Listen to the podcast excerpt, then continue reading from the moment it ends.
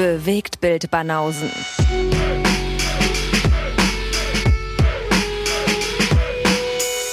Filme, Kino und Serien, bis ihr kotzt.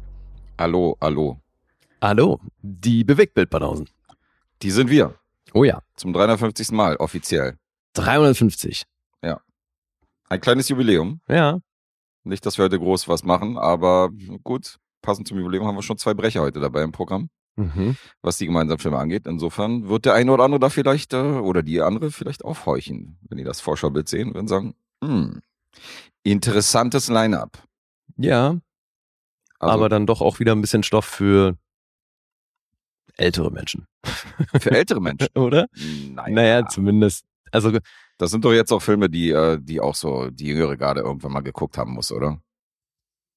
Ist ja, jetzt- aber ich glaube eben eher dann halt so Filmfans, die sich dazu in irgendeiner Form verpflichtet fühlen und jetzt nicht irgendwie so eine ganz junge Generation, die sagt, boah, das ist so ein krasser Film. Glaube nicht. Da würde ich widersprechen. Ich glaube, dass Rocky und Scarface und so in die äh, Goodfellas in die Riga fallen, äh, in die Riege fallen von 20-Jährigen, die sich die auch angucken, weil sie sagen, das sind immer noch geile Filme. Dem Aber- widerspreche ich ja nicht. Ich sag nur, wenn das sich ein 20-Jähriger anguckt, muss er ein, so ein Hobby-Cineast sein. Ach so. Sonst landest du da nicht. Na, weiß ich nicht. Ich habe ein paar in meinem Umkreis und da, äh, das sind keine Hobby-Cineasten. Aber die haben halt auch durch die Erziehung von ihrem Daddy haben sie halt schon bestimmte Filme mitbekommen und äh, feiern die halt auch. Also okay. Ein Du Sohn zum kennst Beispiel. 20-Jährige, die, die dann halt von ihrem Vater diesen Film ge gezeigt bekommen. Na, nicht unbedingt diesen, aber andere, ja. Und dann haben sie sich auch den einen oder anderen Klassiker angeguckt. Und Rocky fällt darunter, wie ich finde. Mhm.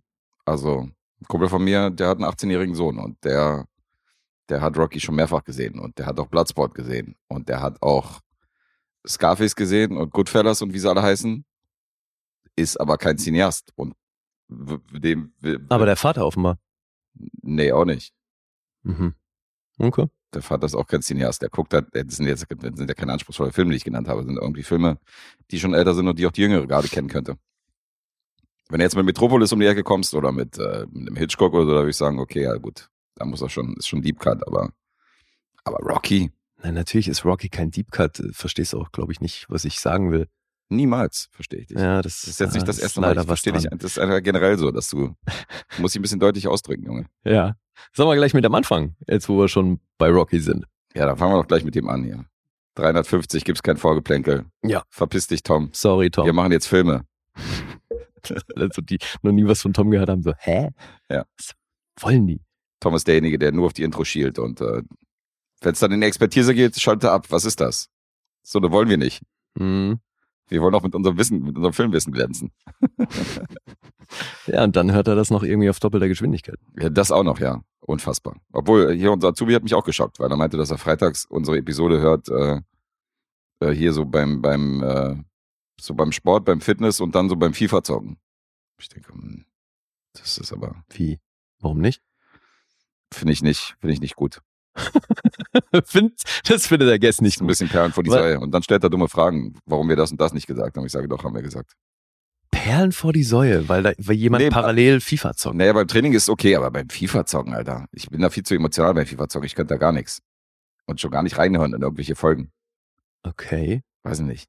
Ja, aber vielleicht macht So Dennis beim das ja mit, Gaming- mit einer ähnlichen Euphorie wie trainieren, dann passt das doch. Mhm. Also beim Trainieren hast du ja irgendwie, muss ja dein Gehirn nicht unbedingt eingeschaltet werden, weil du hast ja bestimmte Bewegungsabläufe, die gehen ja dann automatisch. Du äh, weißt ja da, was du machst und kannst dich insofern auf das Gehörte konzentrieren. Aber wenn du was spielst, Alter, dann arbeitet ja das Gehirn schon irgendwie mit. Und wenn das Gehirn mitarbeitet, Kommt, glaube ich, ein bisschen drauf an, Find ich seltsam. wie gut du oder wie, wie lange du dieses Spiel schon spielst. Weißt du, weil irgendwann ist das ja auch so ein Floating.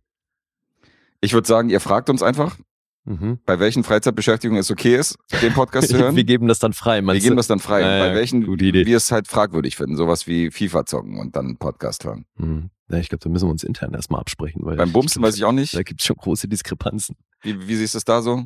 Ich, ich würde es feiern. Beim Analverkehr hier, die außen hören ist fein, ja. Ja. ja. Also das, Hm, ich höre heute gerade, äh, ich höre gerade die Rezension von äh, Das Urteil von Nürnberg, während ich meine Freundin von hinten durchnehme. Sehr interessant. ja, also Respekt an die, die da überhaupt noch was mitkriegen. Ja, was so um sie herum passiert. das muss Liebe sein. ja. Damit Kopfhörern einfach den Podcast zu hören. Aber gut. Whatever Mit works. Kopfhörern auch noch gleich. Traffic. Dachte so für alle Beteiligten den, den Raum beschallen. Ach so, über die Anlage. Ja, gut, das geht natürlich auch, ja. Ja. Das, Ihr dürft uns auch gemeinsam hören. Es muss nicht beim Sex sein, aber ja. das stimmt, ja. Das ist ein komisches Bild, was ich jetzt vor Augen habe, aber gut. ja. Whoa, I just got full body chills of embarrassment for you. Ja, danke. So ist das. So, jetzt aber Rocky. Ja, jetzt Rocky. Für Markus. Top rated, Platz 215 auf IMDb aus dem Jahr 1976. Lang ist her. Oh ja, aber es ist ein Klassiker. Und den kannten wir natürlich beide schon. Ja, habe ich das ein Oder? oder andere Mal gesehen. Gehen wir mal von aus. Mhm. So, jetzt müssen wir raten.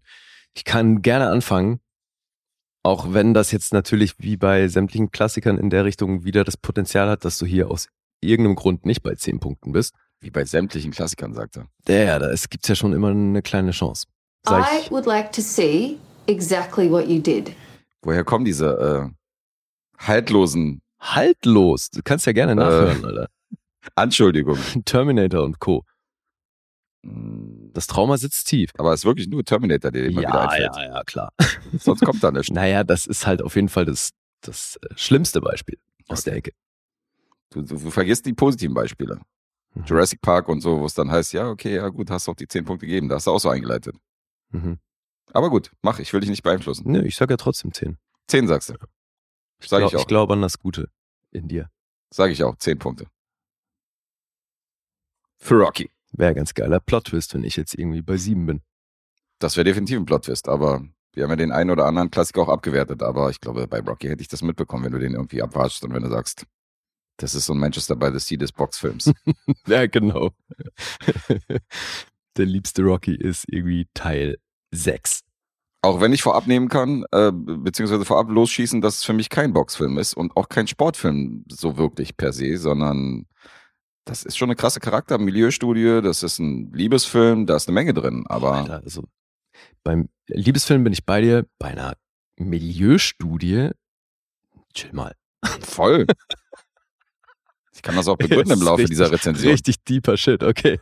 Ja, dann, ich bin gespannt. Ist es. Also die Trainings- und Boxsequenzen, wenn du das jetzt runterbrichst auf die Screentime, nimmt das schon keinen großen Raum ein. Da sind die anderen Teile schon eher Sportfilm. Logisch. Also ich meine, da, das ist jetzt, glaube ich, kein Spoiler, aber der Kampf, um den es hier geht, der geht zehn Minuten. Ja, Das Und, ist ähm, natürlich jetzt kein reiner Boxfilm. gut, sind wir uns da einig. Ja, ja, ja, auf jeden Fall. Ist ein bisschen, also Aber Milieustudie finde ich halt ein bisschen hochgegriffen. Naja, doch. Also wenn du, das geht ja schon Philadelphia so ein bisschen um die Gegend und, und keine Ahnung, wo er groß wird. Und äh, du siehst ja auch so eine Menge Leute, die halt mit ihm aufgewachsen sind und die in seiner Gegend auch groß werden und wo wir uns befinden. Insofern, ähm, das ist schon ein bisschen mehr als das, wie ich finde. Aber gut. Vielleicht sehe ich das nur. Ja, ja ich, oder vielleicht habe ich einfach einen höheren Anspruch an eine, eine Milieustudie, aber du, ich will mich jetzt auch nicht an den Begriff aufhängen. Ist okay. Bei mir fängt das vielleicht ein bisschen allgemeiner an oder äh, Mhm. muss nicht gleich in die Tiefe gehen, um, um das darin zu sehen. Wir hatten das ja schon öfter, dass ich so gesagt habe, ich sehe hier Coming-of-Age-Anteile und du hast gesagt, das ist kein Coming-of-Age. Das reicht nicht. Ja, Das ich finde aber gehen. sowieso, Coming of Age ist eh ein Genre, da diskutiere ich immer wieder Mhm. drüber mit allen möglichen Leuten, weil das ist wirklich krass, wie unterschiedlich das aufgefasst wird. Es gibt ja auch viele, die sagen, Coming of Age muss ein Film sein, wo es um die Jugend geht. Ja, stimmt. Habe ich auch schon gehört. Nein, der Vater könnte auch ein Coming-of-Age-Film sein. ja, gut. Ein vergessenswerter Film aus der. Perspektive. Ja. Aber ja. Ja, der finanziell erfolgreichste Film aus dem Jahr 76 war dann doch ein bisschen eine Überraschung. Ich glaube, den hat so niemand kommen sehen. Aber es ist natürlich spannend, wie das Ding zustande gekommen ist. Und ich glaube, das ist, ja, ich weiß nicht, also ich finde, das sind alles Sachen, die man halt, gerade wenn man sich so ein bisschen mit Filmen beschäftigt, alle schon gehört hat, Mhm. oder? Aber wir werden es wahrscheinlich trotzdem erzählen. Ja, ja, klar. Wir sollten, wir sollten ja auch unsere jüngeren, äh, unsere jüngere Zielgruppe abgreifen, die den Film vielleicht noch nicht kennen oder sich davor gedrückt haben. Ich meine, ich weiß zum Beispiel aus äh, unserer direkten Bubble, dass Dietz den zum ersten Mal gesehen hat vor einem halben Jahr oder so. Dietz. Ja. Ja, ich habe auch gesehen, Und wie der den gelockt hat oder äh, wie der den bewertet hat. hast du in die Rezension reingehört? Nee. dann fehlt dir wahrscheinlich, äh, fehlen dir wahrscheinlich dann die, äh, die Zusammenhänge, wie er auf diese, was waren das, zweieinhalb Punkte, Mhm. wie er darauf kommt. Zweieinhalb, nee, zweieinhalb Sterne auf Letterboxd. Zweieinhalb Sterne auf Letterbox, meine ich. Ja, von fünf. Tino Hahn ist auch bei drei. Das ist wirklich, seufzt.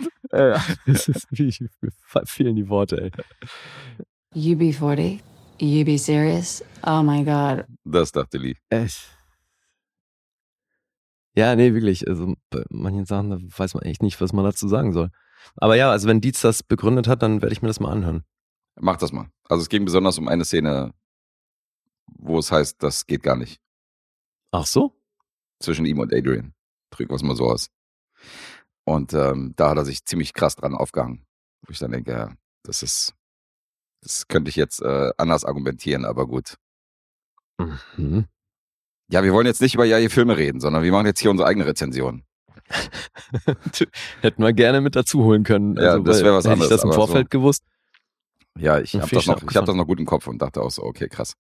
Hoffi hat auch, äh, so wie er ist, sehr subtil dagegen angeredet und äh, hat ihn versucht, äh, von seiner Meinung zu überzeugen, aber die zweieinhalb Sterne lassen darauf schließen, dass er es nicht geschafft hat. Mhm.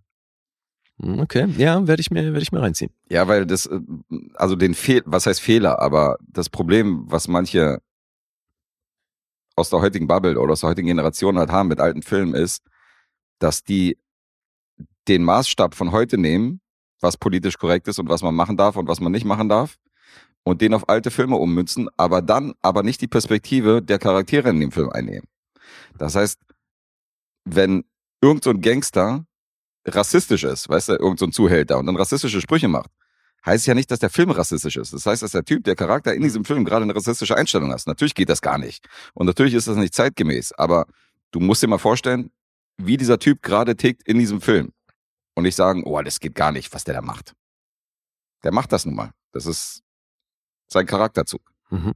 Und das finde ich halt immer ein bisschen schwierig, dass die Leute sagen, ja, so wie er sich da und da verhalten hat, wo ich denke so, Digga, das ist, das ist der Charakter des Films, also.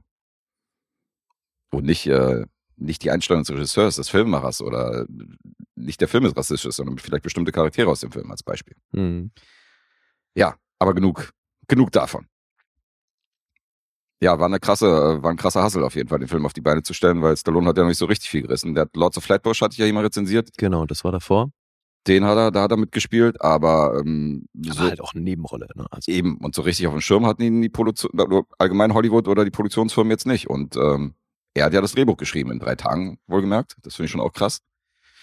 Und wollte natürlich die Hauptrolle übernehmen in dem Film, aber die Studios hatten da andere Pläne. Die haben gesagt, pass auf, das ist ein interessanter Stoff, wir geben dir Geld für das Drehbuch, aber ähm, wir hätten da gerne einen großen Namen irgendwie. Ryan O'Neill war im Gespräch, glaube ich, oder James Caan, so eine Leute. ja, da hätten sie auch zwei Millionen Budget bereitgestellt. Genau, hätten sie mehr Budget bereitgestellt. Aber er kam dann mit der cleveren Bedingung, dass er das Drehbuch nur hergibt, wenn er selber die Hauptrolle spielt. Richtig. Das war ja sogar so schon so, ne, dass Henry Winkler das Ding schon verhökert hatte Mhm. und die dann da zurückrudern mussten. Ja. Sonst hätte, hätten die ihm das Ding weggenommen, knallhart. Und dazu muss man sagen, Stallone damals finanziell völlig am Arsch, 106 Dollar äh, auf dem Konto, wollte seinen Hund irgendwie, äh, Butkus, der auch im Film übrigens auftaucht, Mhm. sein eigener Hund, für 50 Dollar verkaufen. Und die fing an, dann ihm 75.000 Dollar fürs Drehbuch zu bieten, was natürlich eine übelste Summe ist. Und dann ging die immer weiter hoch, immer weiter hoch, bis sie dann bei 350.000 waren. Und der Typ war völlig abgefuckt. Wie gesagt, wollte für 50 Dollar Ja, seinen Hund verkaufen. klar. Und hat gesagt, macht er nicht. Und äh, blieb dem Druck dann stand. Und dann haben sie halt das Budget weit reduziert und haben Stallone in die Hauptrolle gepackt. Ja, und das Schöne ist, dass er dann ja auch noch, ich glaube, es war 2% vom Einspiel für die Hauptrolle und 1% für den Autorencredit, Mhm. hat er ja auch noch bekommen. Und wenn du dir jetzt mal überlegst, dass die am Ende ein Budget von 1,1 Millionen hatten und daraus aber über 117 geworden sind, Ja. ist der halt von 100 Dollar auf dem Konto oder wie viel mal kurz zum Multimillionär geworden. War eine gute Rechnung, definitiv, ja. Das war schon, das war schon eine Aufsteigergeschichte vom Feinsten. Ey. Ja, also halt wirklich mit einem Film mal kurz alles auf links gedreht und Direkt zu den Oscars. Ja, aber hallo, zehnfach Oscar nominiert, drei gewonnen. Ja. Ja, also der, der hat auch abseits von Film selbst, also einfach was damit geworden, äh, was daraus geworden ist, da hat halt Geschichte geschrieben. Ja, total. So krass. Und ich glaube auch, dass der erste Rocky-Teil, wie wir schon eingeleitet haben, auch funktioniert, wenn du kein krasser Box-Fan bist. Ich finde es ein bisschen wie mit Rambo. So, Mhm. der erste Rambo ist ja auch nicht das, was die Teile danach sind. Nee. Das ist auch Und ich jetzt ist bei, bei Rocky kippt das nicht so extrem, finde ich. Oder vielleicht kippt es ein bisschen langsamer mit den Teilen. Mhm. Aber bei Rambo war ja dann schon irgendwie ein harter Cut und plötzlich Das war es halt ein Actionfilm, ne? Vom ersten zum zweiten Teil, das ist definitiv ein harter Cut. Ja. Da sind sie direkt in die 80er an die Videotheken gesprungen. Und bei Rocky ist das ein bisschen fließender, aber beim ersten Mhm. ist es halt eben auch so, wie du schon eingeleitet hast, es ist ja im Grunde kein Boxfilm. Aber es hat eventuell mit dem Regisseur zu tun, weil äh, John G. Avildsen, der ihn inszeniert hat, der übrigens auch später mit Karate Kid natürlich Furore Mhm. gesorgt hat und der hier auch bei Save the Tiger hatte, was ja, Ja. ein extrem anspruchsvoller Film ist, wo Jack Lemmon Oscar nominiert war. Ja, er hat gleich die äh, vor allem ersten drei Karate Kids gemacht. Genau. Ja. Also da hat er noch ein Und den weiteres, fünften Rocky dann wieder. weiteres Franchise losgetreten. Genau, aber er selbst war ja null Boxfan. Mhm. Das war überhaupt nicht seins, der konnte nie was mit Boxen anfangen, der hat sich irgendwie, keine Ahnung, mal einen Es halben, ging ja auch so weit, dass der gesagt hat, ich finde Boxen blöd. er findet es richtig scheiße. Ja. Er hat sich mal einen halben Boxkampf angeguckt und meinte so, was ist das für ein bescheuerter Sport, ich hau dich hier gegenseitig auf die Fresse. Und er war der Regisseur von, von Rocky, das muss man Mhm. sich mal vorstellen. Schon geil. Ja, aber ich, ich glaube, gerade das hat der Sache halt echt gut getan, weil, Weil er sich auch auf andere Sachen konzentriert hat. meinst du? naja, weil hier halt fast diese Liebesgeschichte im Fokus steht. Mhm. Und weil er dadurch, finde ich, auch so, was das, was das Pacing beim Kampf dann schlussendlich angeht, hat das ja auch so ein bisschen was Tanzmäßiges. Also, das ist halt nicht so klassisch auf Sportfilm geschnitten. Ja. Auch wenn hier so gewisse Montagemomente und so. Das ist der Godfather auf, auf, Eben, auf das Sportmontagen. halt also legendär. Und ich Besser finde, also das ist halt auch, Karate Kid gehört da für mich halt auch mit rein. Mhm. Und deswegen, also Everson hat da irgendwie ein Händchen für Ja. oder hat da halt eine Blaupause geliefert, weil das wurde halt x-mal kopiert und irgendwie gibt's kaum einen Sportfilm, wo der Protagonist eine Entwicklung durchmacht, wo nicht früher oder später so eine Trainingsmontage kommt. Mhm. Ja, und er hat's vorgemacht. Und das Ganze halt untermalt mit der Musik von Bill Conti, die für mich vielleicht mit Star Wars zusammen und noch ein paar wenigen anderen zu dem, also wenn es nicht die beste Filmmusik der Filmgeschichte ist, ist die auf jeden Fall ganz weit oben. Und gleichzeitig ist es auch einer, demnach einer der größten Oscar-Snaps, dass er den Oscar nicht Ey, gekriegt hat für die beste Musik. Also Ja. das kann man schon unterschreiben. Definitiv, wobei, wobei er war ja für Original Song nominiert, ne? Nicht für den Score. Also, nee. Das kann ich auch nicht verstehen. Also das ist sowieso. da geht's ja schon also los, ja. Eben, absolute Frechheit. Das kann echt nicht sein, dass der nicht einen Oscar gewonnen hat für einen, für einen Score. Wahnsinn, ja. Das Ja. ist wirklich ikonisch. Und auch da wieder, ne, für jetzt äh, Leute wie Mr. Pink oder andere Sample-Freunde, Alter, aus jedem einzelnen Track Mhm. wurden mehrere Hip-Hop-Tracks gemacht. Auf jeden Fall. Also, so krass. Ja, Rocky ist auch so ein Film, den viele Hip-Hop-Fans gesehen haben. Ja. Oder also, also Leute aus unserer Generation, die kennen den Film definitiv. Also Ja, eben. Da gibt's wenig, bei denen der vorbeigegangen ist. Das muss dann eine spätere Generation gewesen sein. Die Ja. Millennials.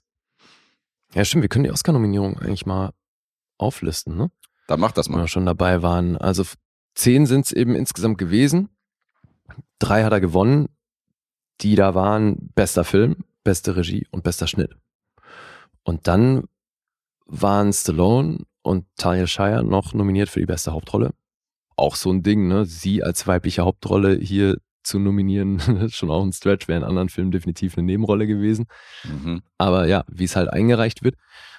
Dann war er aber auch noch zweimal für die Nebenrolle nominiert. Das waren Meredith und Young. Das Drehbuch war nominiert, Sound war nominiert und eben Original Song. Und da ging der Preis dann an A Star is Born. Mhm.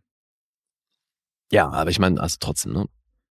Drei Oscars und darunter halt der beste Film. Und damit ist das tatsächlich auch der erste Sportfilm, der einen Preis für den besten Film bekommen hat bei den Oscars. Ja. Ja, voll krass. Also wieso, ey, was das alles hätte werden können, ne? Weil du hast ja schon gesagt, wenn die Studios damit sich durchsetzen, sagen, du verkaufst uns das Drehbuch und wir besetzen, wen wir wollen, Mhm. dann wird das ein ganz anderes Ding. Und ich meine, zwischenzeitlich hieß es ja auch, äh, John Boorman sollte Regie führen. Naja, von, äh, von beim Sterben ist jeder der Erste, von Deliverance, der Regisseur.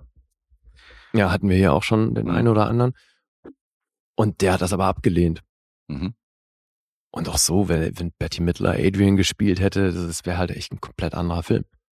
Ja, ja, klar. Das ist schon krass, weil so wie die Zahnräder hier ineinander gegriffen haben und wahrscheinlich auch, weil er eben nicht dieses große Budget gekriegt hat, hat man sich hier die eine oder andere Szene hat man improvisiert Mhm. und ähm, ist ein perfekter Film rausgekommen. Also das ist halt echt krass, ne? Das ist die Blaupause von einem perfekten Film. Ich kann mir nicht vorstellen, dass hier irgendwas hätte anders laufen sollen, irgendjemand anders besetzt werden sollen.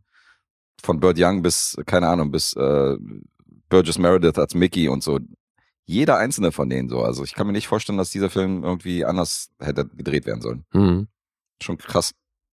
Ey, und ich meine, wie geil bitte für Talia Shire, dass die einfach innerhalb von fünf Jahren dreimal in dem Film dabei war, der dann anschließend den Preis für ein, also Best Mhm. Picture bei den Oscars gewonnen hat. Alter, drei in fünf Jahren, what the fuck? Das ist eine legendäre Quote. ja.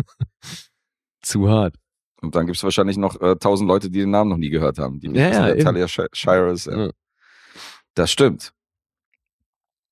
Ja, wollen wir mal, wollen wir mal trotzdem erzählen, worum es in Rocky geht? Willst du da mal die Story zusammenfassen? Wir sind, ich glaube, es geht los November 75. Das ist ja ganz detailliert Ja, hier ja. heute. Ja, weil der Film November. deckt ja einen relativ kurzen Zeitraum ab. Ne? Es Mhm. geht dann bis Ende Dezember. Okay. Hätte ich nicht gewusst, aber Naja, weil doch diese fünf Wochen, die werden doch auch immer wieder thematisiert, dass halt bis zu dem Kampf, der Ja, gut, ansteht, es nur einen gewissen, äh, sehr kurzen Zeitraum gibt und das halt als Vorbereitung eigentlich nicht ausreicht. mhm. das stimmt.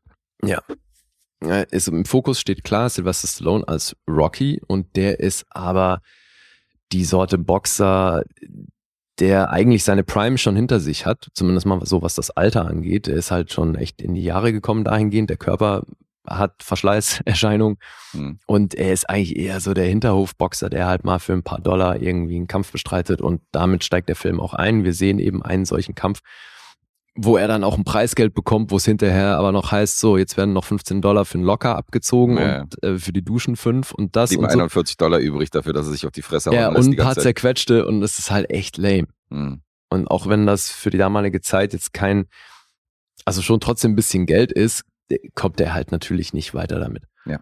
Und deswegen arbeitet er nebenher oder eigentlich hauptberuflich als ähm, Geldeintreiber für so einen Kredithai, Mhm.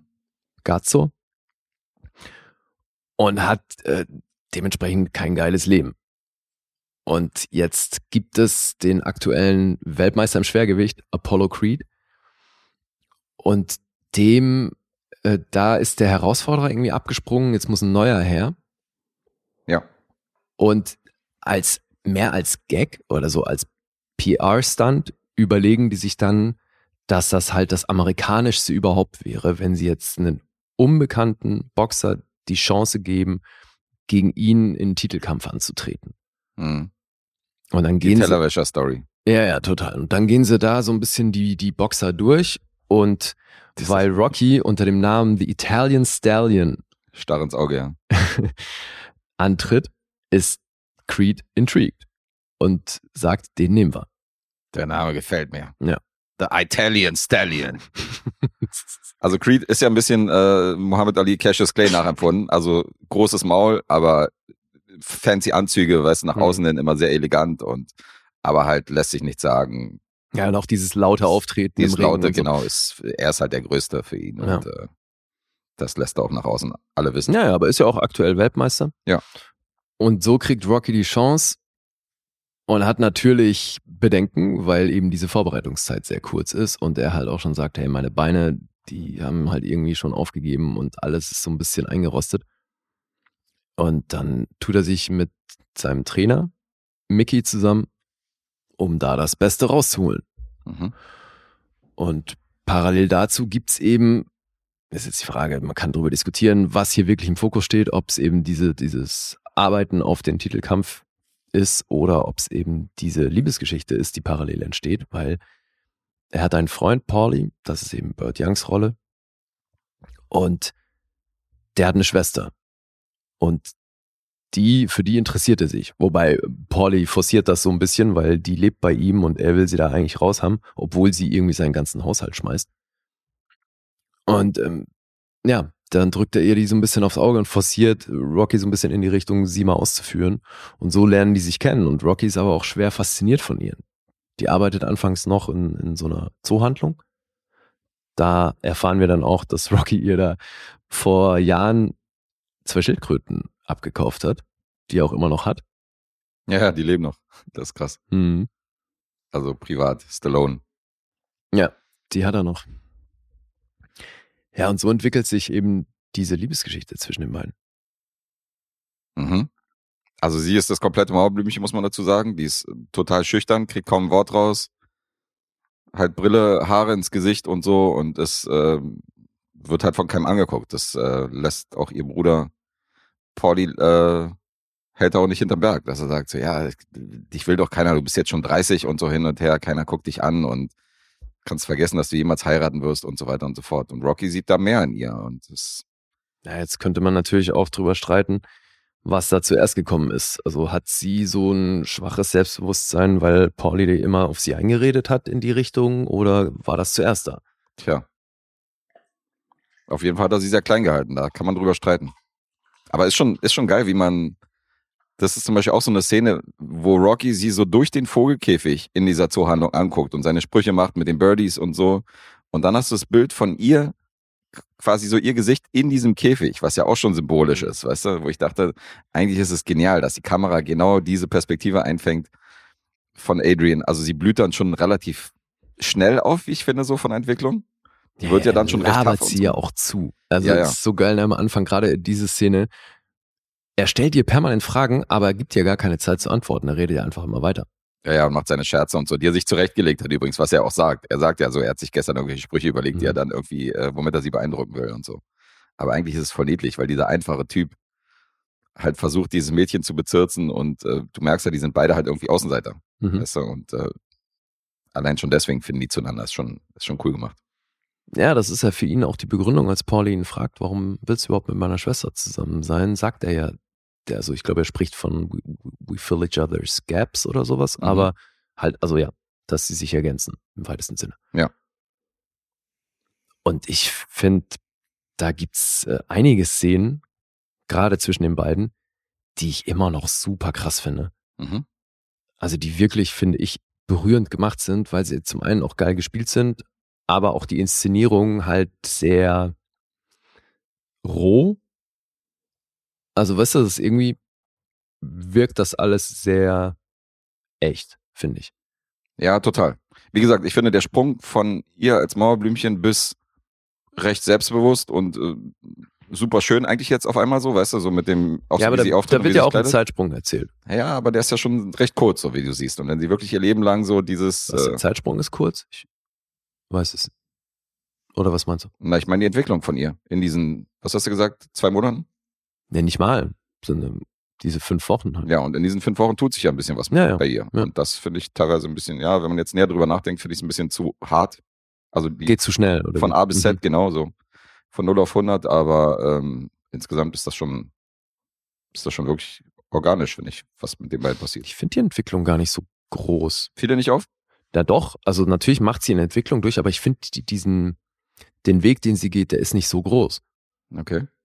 Also, also der Abstand von dem, wo sie angefangen hat, zu dem, wo sie am Ende des Films ist, das ist jetzt, finde ich, nicht die Mörderentwicklung, die mir irgendwie unnatürlich erscheinen würde für den Zeitraum. Die kriegt ja am Anfang kaum noch ein Wort raus. Also die ist ja wirklich. Naja, aber Da, natürlich. da gibt's ja, da gibt's ja manche von außen, die sagen so, ob die, ob die retarded ist, so weißt du, und der wird ja, halt gefragt an einer Stelle. Natürlich blüht sie auf durch den Kontakt mit ihm, Mhm. aber gerade dieser innige Kontakt, den die haben, da wird ja auch ein bisschen was drüber erzählt. Also ich finde das ähm, natürlich, dass ihr das eben Selbstbewusstsein gibt, dass sie das so stärkt, dass sie dann eben auch ein bisschen mehr nach außen geht. Ist ja, Ja, jetzt ja. nicht so, als würde die dann am Ende rumlaufen und irgendwie Leuten aufs Maul hauen oder so, sondern selbst ganz am Ende ist sie ja immer noch, also bleibt sie ihrem Charakter insofern treu, als dass sie dann lieber in der Kabine ist und sich das nicht reinzieht. Und Ja, schon. ja, ne, also ja, ist mir nicht, auch dieses Mal nicht negativ aufgefallen. Naja, negativ war das jetzt auch nicht, aber nur so, dass ich denke, ja gut.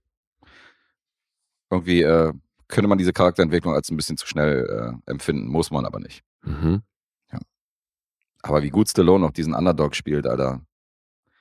Also man stellt ihn ja gerne gleich so mit dieser, mit dieser Rocky-Rolle, weißt du, dass er so in diesen, in diesen äh, Arbeiterviertel groß geworden ist. Aber was man ja nicht weiß, der ist ja super gebildet aufgewachsen. Der war ja, glaube ich, in der Schweiz, ist er ja zur Schule gegangen und so eine Sachen und spricht ja Ach, mehrere echt? Sprachen und so, ja. ja. Okay. Also der ist richtig aus gutem Haus und dann hat er das Drehbuch in drei Tagen geschrieben und alleine schon da, siehst du, da muss schon ein cleverer Kopf hinter sein, aber man stellt ihn halt gerne gleich so mit diesen Underdogs, die er gespielt hat. Und das trifft halt überhaupt nicht auf sein Privatleben. Naja, zu. also ganz kurz, ne, der erste Entwurf, für den hat er drei Tage gebraucht. Ja, ja. Das gab ja dann irgendwie mindestens fünf Freerides oder so, also bis es dann die Form hatte, die wir jetzt im Film sehen, Mhm. ist ja schon eine Menge passiert. Also ist nicht so, als wäre das dann nach den drei Tagen sofort gedreht Ja, es worden. wird am Drehbuch natürlich auch immer wieder gearbeitet. Also man hat ja zum Beispiel auch die Kampfszenen zwischen ihm und Apollo Creed, die haben ja nicht funktioniert, weil die haben gesagt, Mhm. so jetzt macht mal, jetzt box mal. Und dann hat sich John G. Avildsen hat sich halt das angeguckt, wie die so zusammen halt irgendwie Sparring machen und äh, meinte so, Alter, irgendwie läuft das nicht und das sieht irgendwie komisch aus und ihr müsst euch die Bewegung irgendwie einprägen. Und dann ist Rocky nach Hause gegangen und hat halt an einem Tag hat er irgendwie 32 Seiten geschrieben. Mit den jeder Bewegung, die ja. Kampfchoreografie, mit jeder Abwe Abwägelung und so weiter. Und dann haben die das nachgestellt und auf einmal sah das geil aus. Also, Mhm. Das sind schon, das ist schon Work in Progress gewesen, so während des Drehs, dass er da immer wieder Naja, ist halt im Grunde hat er das gemacht, was halt heute über Stunt-Koordinatoren gemacht wird. Mhm, genau. Das dann mit den entsprechenden Leuten, das, was Mattes ja auch öfter mal macht für irgendwelche Filme. Aber es war damals halt noch nicht gang und gäbe. Nee, eben. Weißt du? Dass du dann jemanden hast, einen externen, der dann den Kampfablauf choreografiert. Genau, heute ist natürlich alles durchgetaktet. Ja. Ah, Aber im Jahr 76 ist das noch recht ungewöhnlich gewesen. Und das mit macht man einfach, hat nicht funktioniert und dann haben sie halt umdisponiert. So. Die haben halt immer reagiert auf bestimmte Momente. hm. War ja auch ein kompletter, kompletter Guerilladreh. Die haben ja zum Beispiel diese Trainingssequenzen, wo er am Hafen lang rennt und so. Hm. Das war ja alles überhaupt nicht genehmigt, sondern im Außenlieferwagen haben die die Tür aufgemacht Klar. und daraus gefilmt, während er da rennt und so. Und das war alles ohne Permit und so. Und Und das ist schon krass, weil das halt immer noch auch für mich eine, eine wahnsinnig äh, eindrucksvolle Szene ist. Ja. Also die berührt einen förmlich, wenn du da der Handlung folgst, so ist das halt auch so ein Moment, wenn er dann das zweite Mal da hochrennt, dann beim ersten Mal noch voll mit Seitenstechen sich Ja. da hochkrümmt und beim zweiten oder als er dann eben nach dieser Montage wieder hochrennt, dass halt dieser Moment ist, wo wo es problemlos klappt und das mit der Musik, Alter, das schockt so dermaßen, finde ich. Und die waren ja auch, äh, wo er diesen Hafen lang rennt, haben sie ja gesagt, so, wir müssen dieses Schiff da mitnehmen. Dieses Schiff da sieht super aus, was Mhm. übrigens auch schon in Filmen verwendet worden ist bei The Godfather und so. Und ähm, äh, die haben ja nichts irgendwie verschnellert oder so am Bild, sondern der zieht ja da wirklich diesen Sprint an und so. Ja. Und das ist ja eins zu eins wirklich so im Film, so, wo du denkst, Alter, das, der ist schon wirklich schnell. Ja, der also, war auch echt fit. Also aber Carl Weathers auch. Also Ja, die waren beide so fucking fit für diesen Film, ey. Das ist echt krass. Alter, was Fall. ist Carl Weathers, der Rücken von dem Mal, was ist das für ein Vieh? Ja, ja, ist schon krass. Und der hat da wirklich Charisma, so, weißt du, der war halt, war halt der Champ. Auch so wie der auftritt, so dieses größte, weißt du, mit Kostüm und George Washington und wird da mit so einem Boot reingetragen und so in den Ring und Mhm. äh, ganz anderer Typ. Und Stallone steht da so, weißt du, so wie so ein verlorener, wie so ein verlorener Junge im Kaufhaus, so, weißt du, und guckt sich das an und denkt irgendwie so, okay, er hat ein Boot, okay. Äh, also ist schon geil, wie er diesen, wie er diesen Außenseiter darstellt. Also ist mega. Ja, das ist so die Und- klassischste Underdog-Story. Ja, und selbst als Geldantreiber haben sie ja schon am Anfang etabliert, dass er liebenswürdig ist, weißt du, und dass er diesem Typ nicht die Hände bricht und dann bei Gaso halt irgendwie argumentiert, indem er sagt so, ja, aber guck mal, wenn ich ihm jetzt die Finger breche, kann er nicht arbeiten und wenn er nicht arbeitet, kriegst Ja. du kein Geld und so, weißt du, das ist sein Argument, warum er ihm nicht die Hände gebrochen hat, aber unterm Strich ist es, weil er das nicht macht, weil er eben nicht so gewaltbereit ist, Leuten Nee, hat. klar, der hat einen moralischen Kompass. Er hat einen moralischen Kompass. Ja. Und er weiß, okay, der Typ ist am Arsch, er will zahlen, kann gerade nicht und so. Warum soll ich ihm jetzt die Finger brechen? Sonst würde man da ja auch nicht so mitgehen. Das ist es eben, ja. Also das ist ja schon clever geschrieben und das. Also Stallone hat ja selber gesagt, dass er das so ein bisschen seine, seine Schauspielkarriere oder den Punkt, an dem er halt bis dahin war, das genommen hat als Basis für diese Geschichte. Weißt du, weil, also diese Underdog-Story, Mhm. weil das ja jetzt, wenn du willst, kannst du das ja genau eins zu eins übersetzen auf seine Schauspielkarriere. Davor halt übelst gestruggelt. Ja. So hier mal ein Job, da mal ein Job. Und dann das eine Ding und plötzlich bist du wer. Und er hat gesagt, ja, will halt niemand einen Film über einen strugglenden Schauspieler sehen, deswegen Boxen. Ja, ist richtig. Und äh, was ich mit Milieustudie meine, man sieht ja schon viel von den Leuten, denen er begegnet, so auf der Straße, weißt du, er kennt die ja irgendwie alle, alle kennen ihn, aber keiner nimmt ihn so richtig ernst. Ich meine, dieses Mädchen aus der Nachbarschaft, wie der dann zur Seite nimmt und meint so, ey, das hat keine Zukunft, dass du hier mit den Typen rumhängst und so weiter. Die hört sich dann sein Gelaber an, weil du merkst schon, die ist schon die ganze Zeit genervt und dann, bevor sie noch ins Haus geht, beleidigt sie ihn auch noch Mhm. und sagt so, hier, screw you, Rocky und so hin und her. Wer, bist du überhaupt, dass du mir hier diese Scheiße erzählst und so. Und er versucht irgendwie immer irgendwas zu bewirken, schafft's aber nicht, weil ihn selber halt keiner ernst nimmt, so, weißt du. Und er braucht diesen Boxkampf auch für sich selbst, so, weißt du, um, um wieder ein Standing zu kriegen. Und du ich merkst ja, nicht, also ja, es gibt diese eine Auseinandersetzung mit dem Mädchen, aber wo, woraus schließt du sonst noch, dass er nicht ernst genommen wird? da merkst du denn nicht, dass dein Selbstbewusstsein sich ändert im Laufe des Films, also auch nach dem Kampf oder während des Kampfs und so, oder wie mehr es Richtung Kampf geht? Er wird zum Beispiel von, von, von Mickey wird er zum Beispiel überhaupt nicht ernst genommen. Von seinem, von seinem Trainer Burgess, da geht's ja schon los. Ja, Der will, der will ihn gar nicht trainieren. Der sagt so, Alter, du bist ein hoffnungsloser Fall. Du hast Potenzial und hast es in die Tonne gekloppt. ja. Und, ähm, und Pauli hat auch keine große Meinung von ihm. Also Pauli hängt sich irgendwie an ihn ran wie eine Klette und will irgendwie einen, will, dass er einen Job bei diesem Geldeintreiber klar macht. Also ich kenne wenig Leute, die ihn irgendwie respektieren oder die, also doch respektieren schon, aber äh, für die ist er halt so der abgehalfterte Boxer aus der Gegend. Ja, aber ist er ja auch am Anfang. Ja, ja, klar, ist er auch. Warum sollen die Leute dann mehr in ihm sehen? Potenzial. Er hat ja Potenzial. Ja, aber die, die sein Potenzial von früher gesehen haben, die, die verbalisieren das ja auch. Also, ja, aber die haben ihn abgeschrieben, das meine ich. Und ja, das aber er hat sich doch selber auch abgeschrieben. Ja, aber das macht ihn doch zu diesem Außenseiter, den ich meinte. Verstehst du? Das meine ich damit, dass ihn keiner ernst nimmt mehr. Das Hm. war früher vielleicht so. Zu seinen guten Zeiten. Jetzt nimmt, jetzt hat, nimmt ihn keiner mehr für voll, Okay. finde ich. Ja, also ich finde halt, keiner nimmt ihn ernst. Das klingt für mich so ein bisschen, als ähm, würde er sich selber ernst nehmen, aber sein Umfeld nimmt ihn nicht ernst. Und Nee. ich finde, die nehmen ihn genauso ernst, wie er sich selber ernst nimmt. Also ich finde nicht, dass die ihn groß ähm, runterstufen oder irgendwie von oben herab behandeln. Also gerade ja auch Gatzo oder ähm, so in, in diesem Arbeitskontext und so den, den, erlaubt er sich ja auch äh, was, was nicht cool ist, weil im Endeffekt Mhm. die Aufgabe nicht so ausfüllt, wie sie aufgetragen wurde und kommt trotzdem damit durch, weil er halt irgendwo auch eine Art hat, die ich eben, wo ich glaub, schon glaube, dass die Leute ihn respektieren. Weißt du, weil er kommt ja, er kommt ja damit durch. Und er hat den Job hinterher noch. Und deswegen, ich finde, und auch so die Leute auf der Straße, hier die Truppe, die er singt, dieses Take It Back, Mhm. ähm, so, die bieten ihm ja auch Drinks an und so weiter. Und ich finde, also auf mich macht es nicht den Eindruck, als würde der nicht ernst genommen. Naja, nur weil den jetzt jemand zum Drink einlädt oder warum alle, weil alle Hallo sagen in der Gegend, ist es für mich nicht so ein Zeichen, dass ja, aber die ihn sind doch alle cool mit dem. Also was ihn erwartest du denn, was sie mit ihm, was, wie sollen die denn mit ihm umgehen, dass das für dich rüberkommt, dass sie ihn ernst nehmen? Ich zähle ihn ehrlich gesagt darunter, also was du gerade gesagt hast. Er nimmt sich ja selber nicht so ernst und zweifelt ja daran, dass er den Champ schlagen kann. genau, und das sogar noch in der Nacht vor dem Kampf. in der Nacht vor dem Kampf und er will ja eigentlich und sagt eigentlich, er will das nicht. Er will eigentlich Ja. wieder weg von diesem, von diesem Vorhaben und so. Und ich glaube, auf der Wellenlänge sind nämlich auch, ist nämlich seine komplette Umgebung, bis auf Adrian und ein paar andere Leute. So, es gibt ein, zwei Leute, die an ihn glauben, aber äh, ansonsten, Naja, aber äh, Mickey glaubt ja auch an ihn und Pauli ja auch. ja. Das aber auch erst in dem Moment, wo er anfängt, was dafür zu tun. Deswegen, ich, mir, also ich habe halt ein bisschen ein Problem damit, dass du sagst, die Leute nehmen ihn nicht ernst, weil das für mich bedeuten würde, ähm, dass die ihn ernster nehmen müssten, als er sich gerade selber ernst nimmt. Und Naja, das es gibt ist zu ja- viel verlangt, finde ich. Naja, wieso? Es gibt ja auch die Möglichkeit, dass man Potenzial in jemanden sieht, der noch kein Potenzial entwickelt hat. Von außen. Genau, aber jetzt von welcher Figur hier wäre das angebracht? Weil die, die ihn aus dem Boxkontext Kontext kennen, die haben sein Potenzial gesehen und haben gesehen, wie er damit umgegangen ist. Mhm. Und deswegen, warum soll man, warum sollen die mehr in ihm sehen? Ich finde halt, das wäre irgendwie zu viel verlangt. Ich weiß jetzt nicht, ich, worauf, also ich weiß jetzt nicht genau, worauf, worauf du dich jetzt aufhängst, so, weil ich sage, er ist ein Außenseiter und wird nicht so ernst genommen. Nein, weil du, du hast ja eingeleitet, ähm, das als Begründung, mit Begründung für diese Milieustudie, die du hier drin siehst. Mhm. Und da bin ich halt immer noch nicht, dass das, dass ich das als Milieustudie anerkenne. Also die Definition statt ich Milieustudie. Nein, dann jetzt auch halt diese Begründung, weil ich die nicht so hundertprozentig nachvollziehen kann, weil ich eben nicht finde, dass er nicht ernst genommen wird. Okay. Sehe ich ein bisschen anders. Also ich finde, der wird da, wird da eher belächelt von allen und äh, keiner traut ihm irgendwas zu. Was ja dann auch für eine gewisse Entwicklung sorgt in dem Film, die Sinn macht. Ja.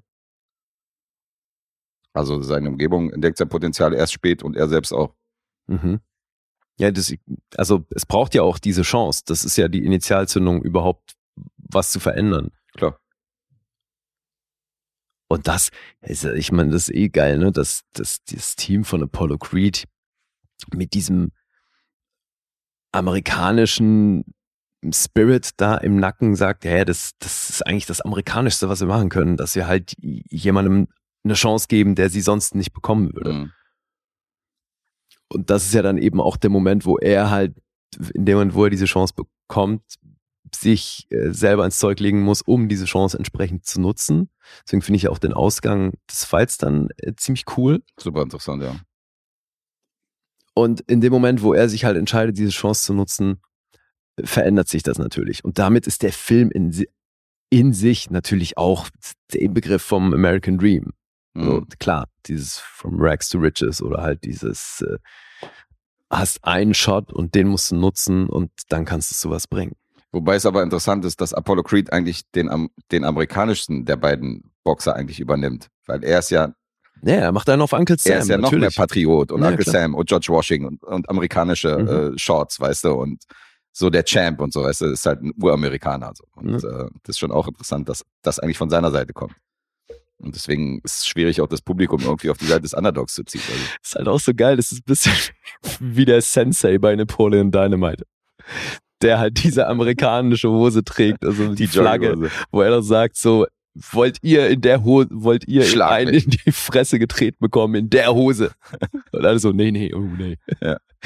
Und deswegen ist es auch so geil, weil Creed ja auch in diesem USA-Outfit da in den Ring kommt. Du Ey. musst ja, äh, eigentlich ist es ja, die Prämisse ist ja auch schon lächerlich. Du musst halt die Szenen kaufen von Rocky, weil, dass die da in diesem Büro sitzen und er sitzt an seinem Schreibtisch und blättert in so einem riesen Buch, wo angeblich so Amateurboxer aufgelistet sind, weißt du, wie in so einem Mhm. Telefonbuch und sagt dann, oh hier, auf Seite 217, äh, The Italian Stallion, weißt du, den nehmen wir und so.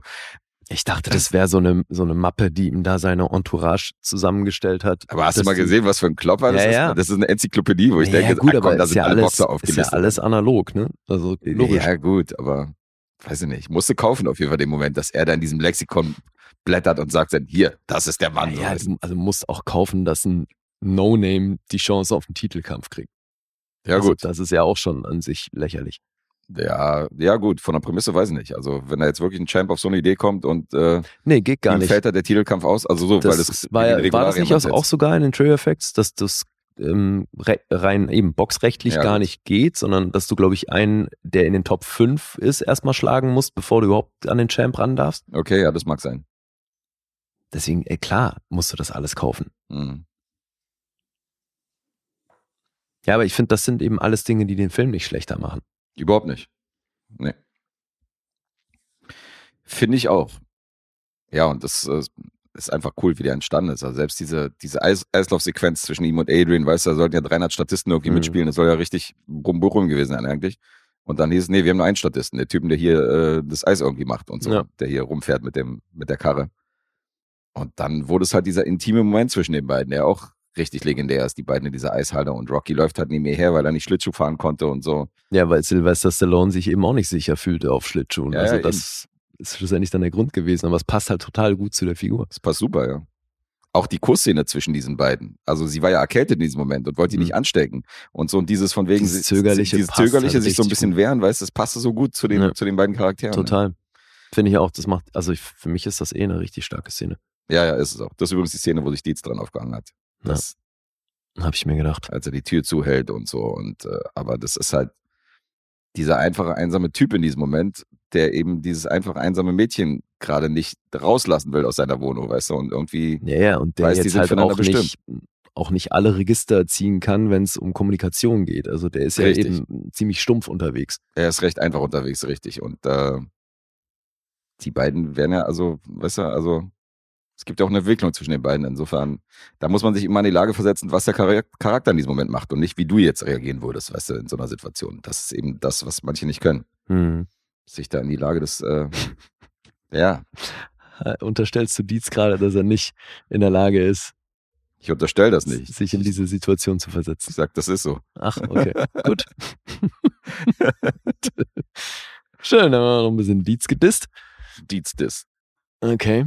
Und weißt du, Da war ich leider auf, also was heißt leider, da war ich auf der Seite von Hoffi und dachte so, ja, natürlich, natürlich tickt Rocky gerade in dem Moment so und, und nicht, äh, das sind ja nicht wir, die gerade in dem Moment so reagieren, wie wir reagieren und so. hm, Und er wertet den Film halt deswegen ab. Das finde ich halt albern.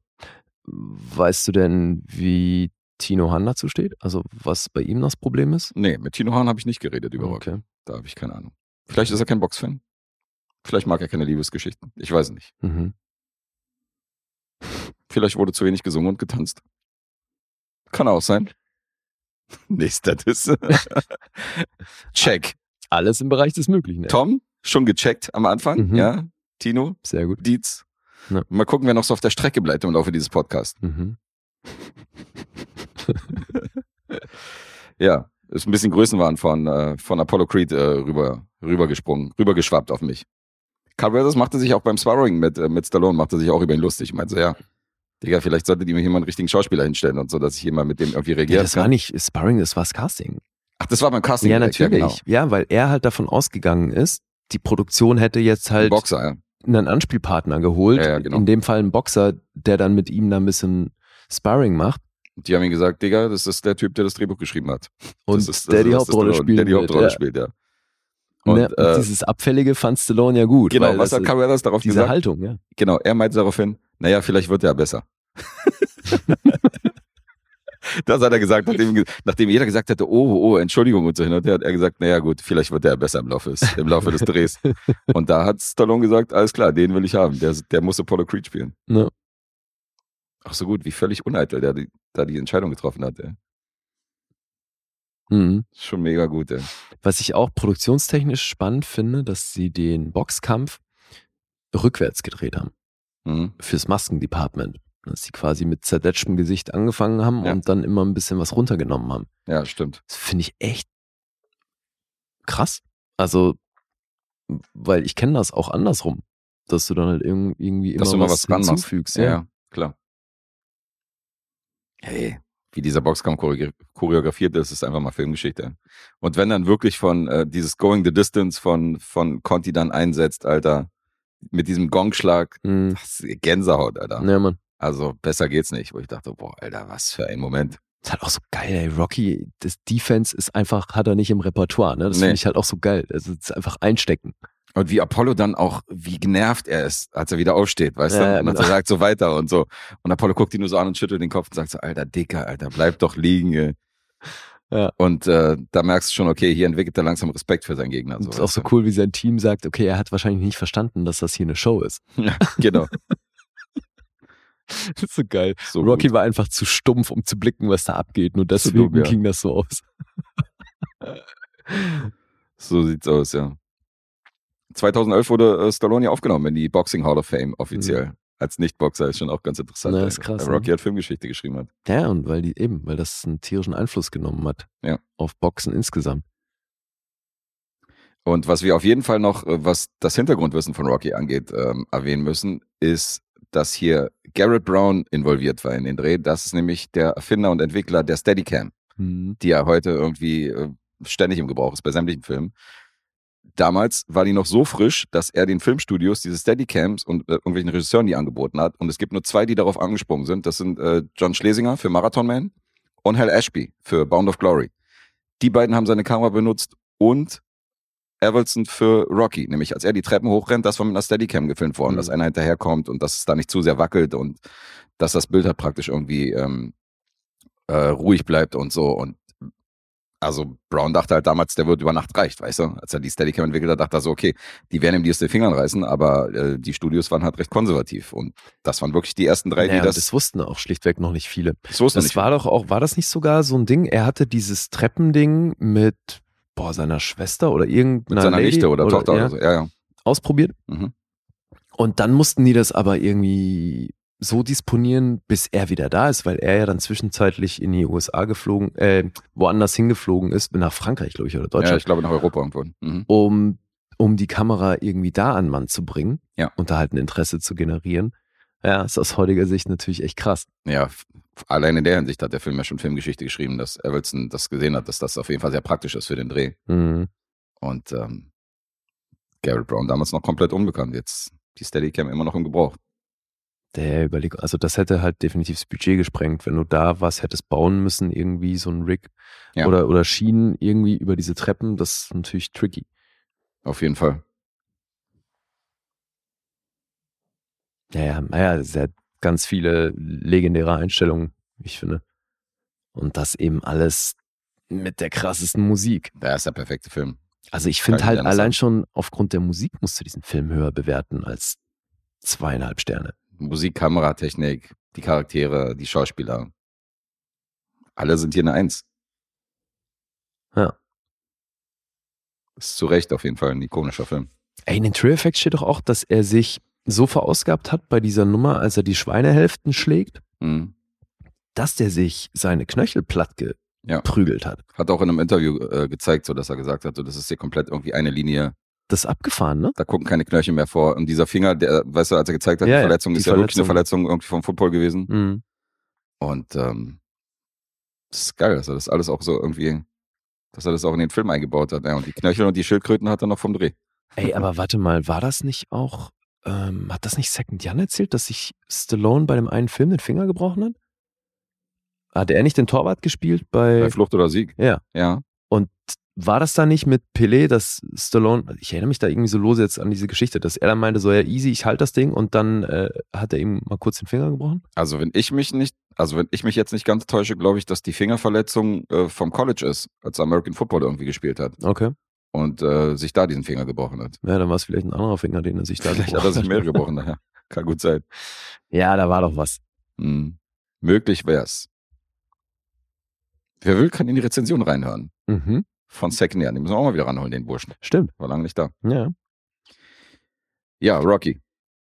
Also eine Erfolgsgeschichte dann. 117 Millionen draus gemacht aus dieser knappen eine Million, die er gekostet hat. Und ähm, insofern ein ganzes Franchise aufgezogen quasi. Mhm.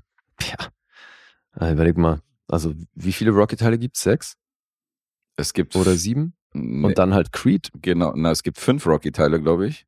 Dann kam Balboa als sechster Teil, genau. Genau, äh, dann Balboa ist ja sowas wie. Rocky Ja, 6. und drei Creed-Teile, also Creed. neun quasi. Mhm.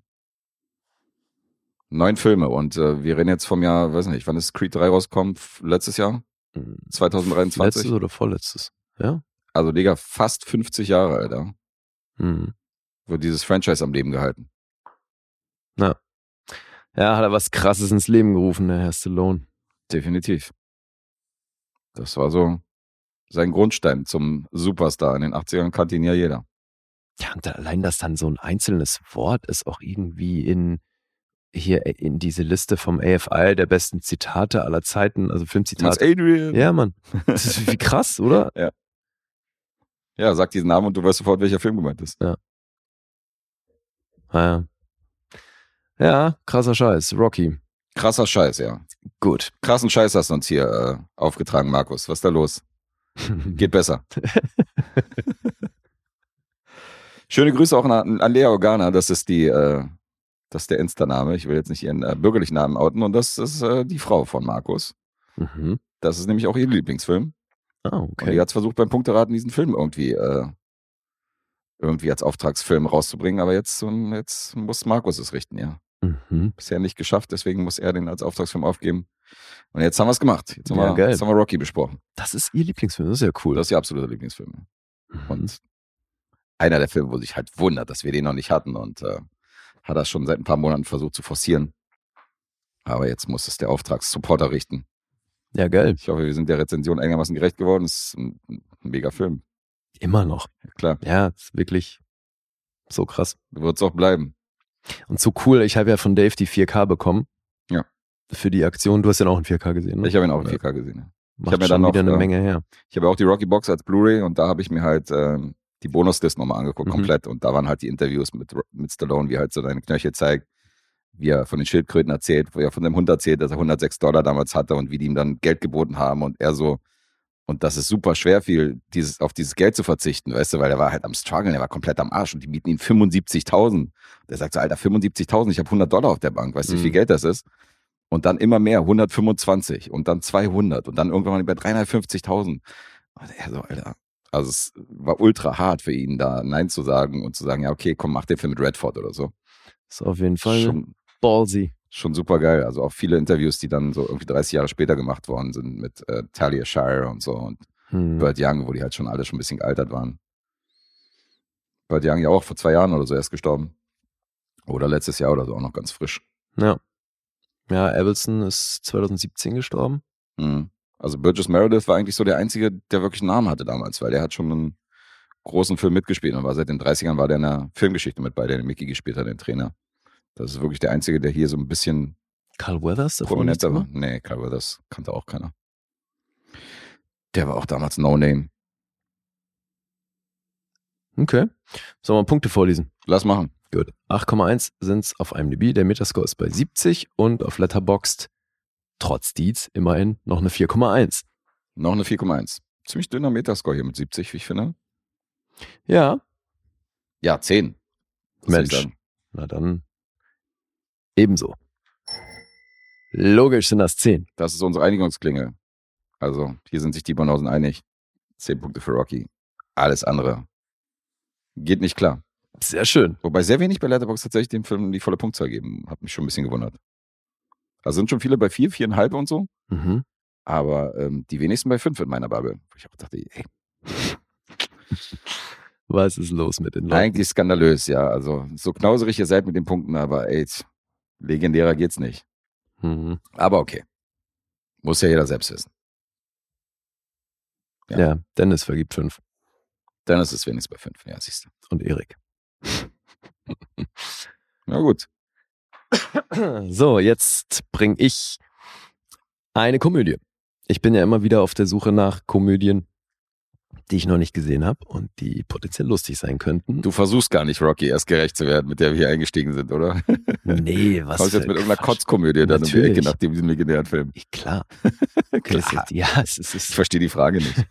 ist nee, also da das ist ja sinnfrei, hier jetzt was ähnliches zu suchen. Ja, ja. Außerdem, wir haben ja schon auch danach noch einen Film, der ist jetzt nicht so groß wie Rocky, aber, Aber er hat schon aus seine Fan gemeint. Auf ja, jeden Fall. Ja, hast du recht. ja, und deswegen bringe ich jetzt lieber was, was wahrscheinlich niemand kennt. Warte mal, ich kann gleich mal gucken, ob den jetzt in meiner überschaubaren Bubble noch jemand gelockt hat. Weil ich glaube nicht. Das ist nämlich wieder die Sorte Film, von der noch nie jemand was gehört hat. Ja, für diejenigen, die sich wundern, genau für diese Fragen, damit wir in der Bubble bei Letterboxd auch mal gucken können, wie unsere Supporter und Kollegen äh, Filme bewertet haben. Genau aus dem Grund bin ich jetzt auch ein paar Leuten gefolgt, die ich vorher total uninteressant fand von deren Letterbox-Seiten. Mhm. Weil die nämlich einfach nur Filme locken und bewerten, keine Reviews schreiben, kein Diary haben und so. Aber ich dachte so, komm, für den Fall, dass wir jetzt wirklich mal nachgucken wollen, wie ihr da bestimmte Filme bewertet habt, für den Fall ähm, Das ist sehr anständig. folge ich euch jetzt auch. Sehr gut. Okay. Ja, und jetzt habe ich eine Komödie gefunden Mhm. aus dem Jahr 2000 und sie heißt Best in Show. Okay. Hast du davon was gehört? Oder gegebenenfalls sogar einen Film gesehen? Äh, vom Originaltitel erstmal nicht. Hast du da einen deutschen Titel für mich oder Nein. heißt der da auch so? Äh, der heißt auch so auf Deutsch. Der heißt doch Best in Show. Nee, Ja. dann klingelt erstmal nichts. Okay. Regisseur und einer der Drehbuchautoren, Christopher Guest. Sagt dir der was? Der sagt mir was, ja. Gut.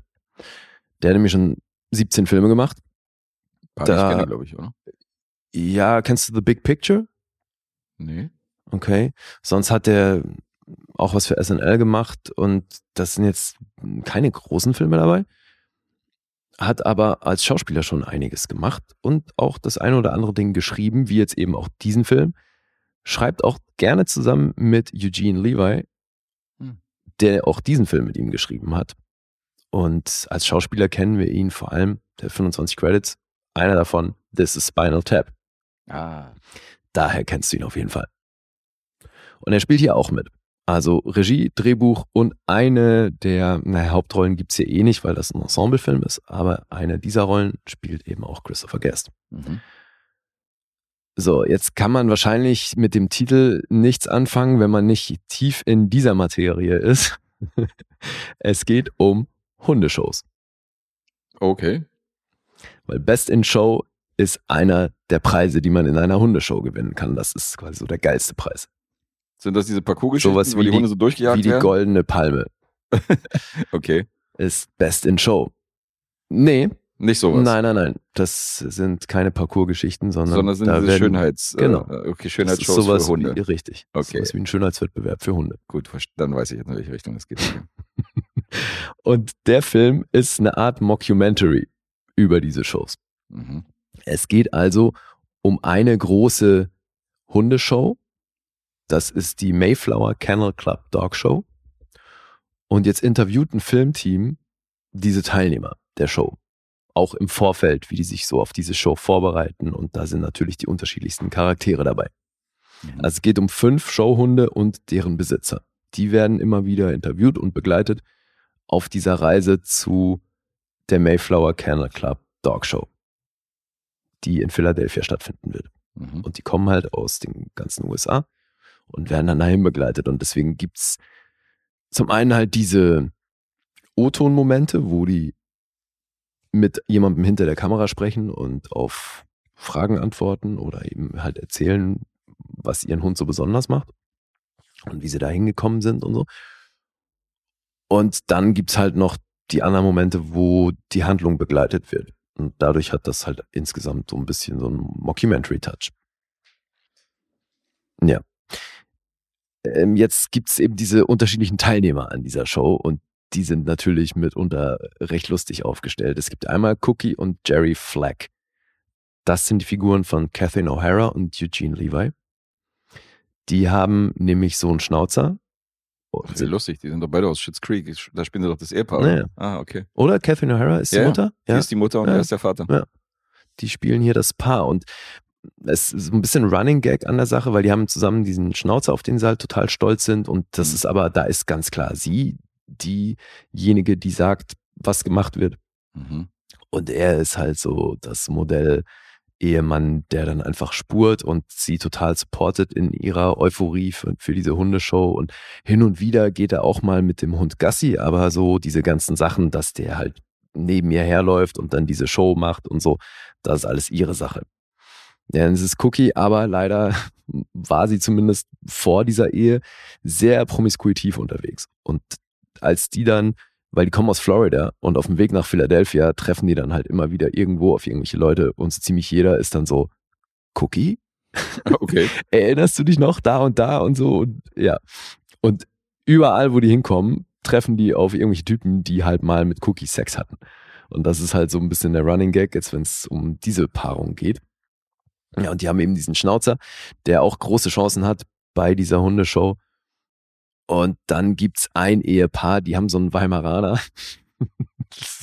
und die sind beide Anwälte und wahnsinnig euphorisch hinterher, diesen Hund halt so zu behandeln, dass der da die besten Chancen hat. Mhm. Und kommen dann am Flughafen an mit dem Hund und schreien dann irgendwelche Leute an, weil sie den Hund streicheln wollten und so und haben dann Schiss, dass der da traumatisiert wird und dann ist das auch ein Riesenthema, dass der so, der hat so ein, so ein Bienenspielzeug, also so eine Biene, so ein Plüschtier, Mhm. die halt so quietscht, wenn du drauf beißt und die verschwindet dann irgendwann oder verlieren sie dann und dann ist Riesenpanik und dann musst du ein neues auftreiben und so. Ja, und dieses Paar wird von Michael Hitchcock und Parker Posey gespielt. Und das ist ganz cool, weil Parker Posey halt hier eine erwachsene Frau hat sich aber für diese Rolle extra eine Zahnspange machen lassen. Okay. Das passt sehr geil zu dieser bekloppten Alten. Ja, und dann gibt's noch ähm, der Titelverteidiger von dieser Mayflower Dog Show ist ein Pudel. Und da ist die Besitzerin, äh, die wird gespielt von Jennifer Coolidge. Die ist in der Handlung hier verheiratet mit einem super alten Typen. Und dann wird, werden die halt auch so zusammen interviewt und er sagt nie ein Wort, weil er halt einfach 100 ist. Mhm. Und sie aber erzählt, dass die noch total aktiv zusammen sind und so. Aber in Wirklichkeit hat sie noch eine Freundin, wo dann auch ein bisschen mehr geht, in Form von Jane Lynch. Und die begleitet sie dann auch zu dieser Dogshow. Ah ja. Dann haben wir noch äh, Bob Balaban, Will Sasso, Christopher Guest spielt eben hier einen, auch der mit seinem Hund dann zu diesem Wettbewerb anfährt. Dann gibt's eine herrliche Paarung, das ist äh, so ein schwules Paar in Form von Michael McKean, auch das ist Spinal Tap, ne? Und John Michael Higgins. Ich weiß nicht, ob dir der Name was sagt. Wenn du das Gesicht siehst, weißt du sofort, das Doch, sind auch schon. X-Comedies gesehen. Ich finde den so grandios, Alter. Weil, also vor allem so wie hier habe ich den noch nie gesehen. Mhm. Weil der spielt sonst halt immer irgendwie so einen braven Lehrertypen Ja, klar, oder 30 so. Rock und so. Ja, ja, Ja, dachte ich. Mhm. Und hier ist er halt wirklich ähm, sehr, nennen wir es mal, flamboyant. Mhm. Macht das echt gut, ja. Und dann kommen die eben in diesem Hotel in Philadelphia an und da wird der Hotelmanager dann von Ed Bigley Jr. gespielt. Und dann Ein gutes Line-Up, ey. Ey, das eigentliche Highlight ist aber die zwei Kommentatoren bei dieser Dogshow. Da ist nämlich einer davon Fred Willard. Ja, okay. Rest in Peace. Und der andere ist Jim Piddock, Brite. Und das Coole ist, die haben Fred Willard auch gesagt, er soll sich gar nicht vorbereiten. Mhm. Also er soll nichts über Hunde in Erfahrung bringen oder sonst irgendwas. Die wollten den, dass der da halt einfach ins kalte Wasser geschmissen wird, Mhm. weil wahnsinnig viel im Film ist improvisiert. Also die hatten Outlines für, für den Film, die waren 16 Seiten lang. Das war's. So, Okay. der Rest war Impro. Und deswegen die Ansage an Fred Willard, macht quasi gar nichts. So, es wird dann alles, er kommt ja eh aus dem Comedy- und Stand-Up-Bereich und deswegen war das für ihn natürlich ein Heimspiel. Und Jim Pittock wiederum, der halt so der Co-Moderator ist, in, moderieren halt zusammen diese Dogshow und er hat sich minutiös vorbereitet. Halt auch so, dass die, dass es, dass die meisten Leute, die das gesehen haben, hinterher dachten, der ist tatsächlich irgendwie ähm, bei solchen Dogshows im Einsatz und kommentiert die, weil der halt wahnsinnig viele Details über irgendwelche Hunderassen und was die Richter dann da mit diesen Hunde machen und so, er wusste das alles. Total geil. Und das bringt er echt cool. Und vor allem die beiden in der Kombi ist halt herrlich. Ja, und ich meine, die haben 60 Stunden Material hatten die und haben es dann runtergekürzt auf anderthalb Stunden, was dann auch die finale Filmlänge ist. Und da ist natürlich viel Impro dabei. Mhm. Und das sorgt schon für den ein oder anderen sehr lustigen Moment. Und ich glaube, das ist aber auch die Sorte Film, du musst noch nicht mal Hunde groß mögen, um mit diesem Film Spaß zu haben. Aber Was hilft sicher, oder? Ja, klar, schadet nicht. Es sind natürlich eine Menge echt coole Hunde hier Mhm. im Einsatz. Aber ich meine, also ich kann Hundeshows genauso wenig nachvollziehen wie irgendwelche Beauty Pageants oder sowas. Mhm. Das ist für mich alles total affig und ich finde es auch immer lächerlich, wenn dann gerade diese großen Pudel so frisiert werden. Ja. Alter, die tun mir immer nur leid, die Tiere und also dieses ganze Grooming auch bei Hunden und so, ich finde es so affig. Und äh, natürlich kommt dann das schwule Paar mit einem Shih Tzu an. Weißt du, weißt du, wie ein Shih Tzu aussieht? Natürlich. Mit diesen buschigen Haaren und so? Also hier ja, so- gibt's auch, aber das so ist lange- so ein langhaariger, Fall, genau, ja. und der Ja. ist dann natürlich Mörder frisiert und so. Mhm. Und da ist dann, da sind halt dann so Hunde wie dieser Schnauzer oder der Weimaraner, die, mit denen kannst du ja dann zum Glück relativ wenig machen, aber bei so diesem Shih Tzu und dem Pudel und so übertreiben die natürlich maßlos. Ja, ja, klar. Und John Michael Higgins, der ihn dann eben auch durch diese Arena führt an der Leine, hat dann halt immer entsprechende Outfits und so. Und das ist schon alles ziemlich cool. Okay. Klingt ganz spaßig. Ja, ist es. Ich hatte meinen Spaß mit dem Film. Mhm. War dann echt angenehm überrascht. Aber ich meine, es ist für mich natürlich auch eine geile Kombi, ne? Du siehst eine Menge Hunde und eine Menge lustige Menschen. Mhm. Ey, vor allem an einer Stelle habe ich mich wirklich gefragt, wie sie das macht. Weil Kathleen O'Hara hat hier in der Figur, das ist dann gegen Ende so ein bisschen Thema, die, die legt sich dann einmal irgendwie aufs Maul und hat, hat sich dann am Knie verletzt. Mhm. Und dann läuft aber Cookie noch ein bisschen durch die Gegend und ihr knickt aber immer so das Knie nach rechts raus. Von dem Hund. Nee, Cookie von- ist Kathleen O'Hara. Ach so, stimmt, ist ja Catherine Ja. O'Hara, ja, ja, stimmt. So, und dann läuft die halt so und das, Mhm. das Bein knickt immer wieder so nach rechts raus, weil die halt das, dieses kaputte Knie spielt. Ich habe keine Ahnung, wie sie es macht, Alter, aber das Ding ist ein Highlight. Okay. Das sieht so fucking echt aus. Also, ja, dickste Props an Kathleen O'Hara. Das Ding spielt die sensationell. Mhm. Ja, die ist auch immer gut. Ja, ja, super. Und bei Eugene Levi, Alter, hat der sich irgendwann die Zähne machen lassen? Weil hier hat der wirklich noch eine ordentliche Trümmerschublade und so irgendwann, also ich würde sogar sagen, wann war American Pie? Es war nach 2000, ne? Nee, das war noch 90er, glaube ich. Ja, ja.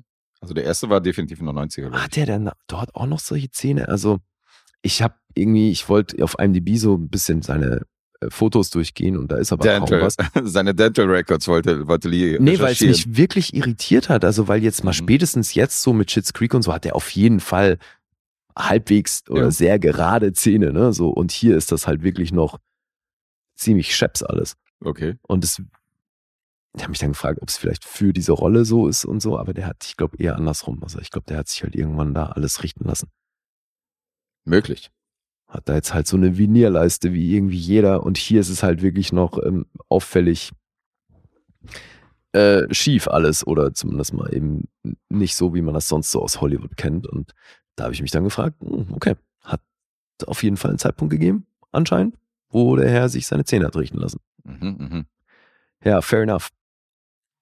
Er ist halt nur so ein Ding, was mir aufgefallen ist. Ja, und also der Film hat tatsächlich auch ein paar Preise bekommen. Es gab American Comedy Awards für Funniest Supporting Actor und Actress für Fred Willard und Catherine O'Hara. Mhm.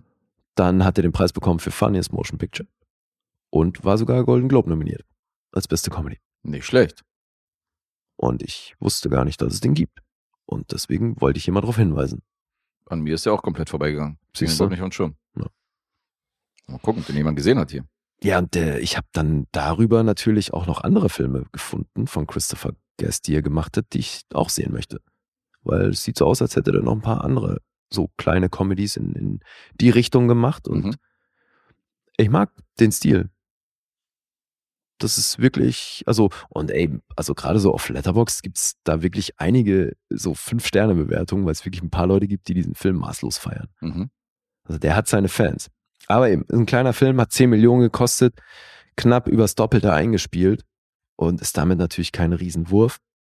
Aber ich finde, der hat zu Recht seine Fangemeinde. Haben ein paar auf der Watchliste tatsächlich hier. Best in Show. Mr. Pink, Azubi Dennis, Adrian, Ah ja, okay. die haben ihn zumindest auf der Watchliste. Aber gesehen hat ihn niemand? Gesehen hat ihn hier einer, aber den, der ist nicht in unserer direkten Bubble, der hat ihm dreieinhalb Sterne gegeben. Mhm. Okay. Ja, dann kann ich jetzt noch Punkte vorlesen. Mhm. 7,4 sind es auf IMDb. Der Metascore ist bei 78. Letterboxd 3,8. Und jetzt Guess. Da du ja interessiert bis jetzt seine weitere, seine weitere Filme aus seiner Filmografie noch zu durchforsten, War das ein Hinweis? muss er, muss er ja schon ein bisschen Eindruck hinterlassen haben. Insofern sage ich eine 8. Ja. Achteinhalb sind es noch geworden. 8,5 sogar. Ja. Aber die Richtung war gut. Na Und die gut. Herangehensweise auch. Dann 8,5. Ja, Mann. Also es ist wirklich äh, sehenswert. Das ist. Ja, ich, mocht, ich mag sowas. Also generell. Ja, cool. Deswegen, ja. Guck mal, was der noch so gemacht hat. Und Freut mich. Spinal Tap haben wir im Lostopf. Ja, der ist im Ja. Lostopf. Was ja. Wir sind ja eigentlich noch gar nicht äh, das Projekt angegangen, dass wir den Lostopf jetzt durchforsten Nee. und bis Ende des Jahres komplett leer machen. Komplett Ey, ich leer machen. komme aber gerade auch echt immer nur schwer hinterher mit den ganzen Auftragsgeschichten. Was mich natürlich freut, ist, dass jetzt meine Badewannenlücken, die immer noch offen sind, weil ich die nicht gucken konnte, weil die im Lostopf drin sind, die werde ich jetzt Ah. alle schließen. Sehr gut. Meine vergangenen Badewannenlisten, wo immer noch so ein, zwei Filme nicht durchgestrichen sind, das nervt mich. Natürlich, da kommen die Neurosen wieder durch. Jetzt, äh, jetzt kann ich das angehen. Mhm. Und äh, ihr kriegt keinen Ersatzfilm dafür. ja, jetzt habe ich aber keinen Losfilm. Mhm. aber dafür einen weiteren Sportfilm. weil Wir sind ja mit Boxsport eingestiegen und ich habe äh, noch einen Film, der sich um eine Sportart dreht. Ähm, und auch ein guter Übergang zu deinem Film, weil auch dieser Film ist eher skurril bei Letterboxd unterwegs, weil den Film hat niemand in meiner Bubble gesehen. Und der beleuchtet einen ähm, tatsächlich so stattgefundenen Skandal in der US-Sportgeschichte. Und der Film heißt Eight Men Out. Acht Mann und ein Skandal, wie er in Deutsch heißt. Und äh, wurde inszeniert von John Sayles. Der hat nicht viel gemacht. Der hat den Western gemacht, Lone Star aus den 90ern. Mhm. Will ich auch noch sehen. Den du auch noch sehen. Mhm. Ja.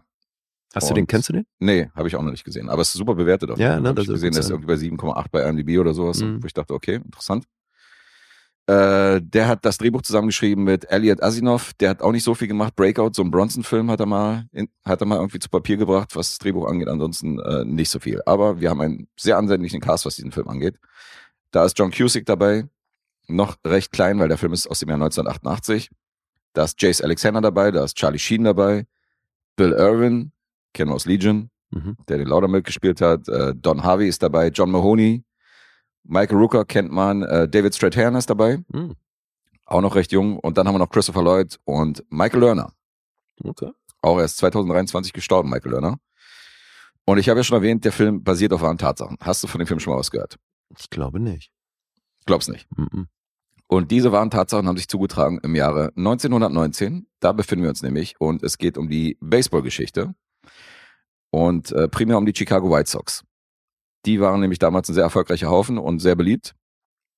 Und dann kamen zwei wenige Typen auf die Idee, auf die Spieler an, äh, zuzukommen und äh, denen entgegenzutreten und denen zu sagen, pass auf, wenn ihr äh, die World Series verliert, also wenn ihr praktisch euren großen Titel äh, schmeißt, dann äh, können wir euch viel Geld äh, anbieten und zukommen lassen.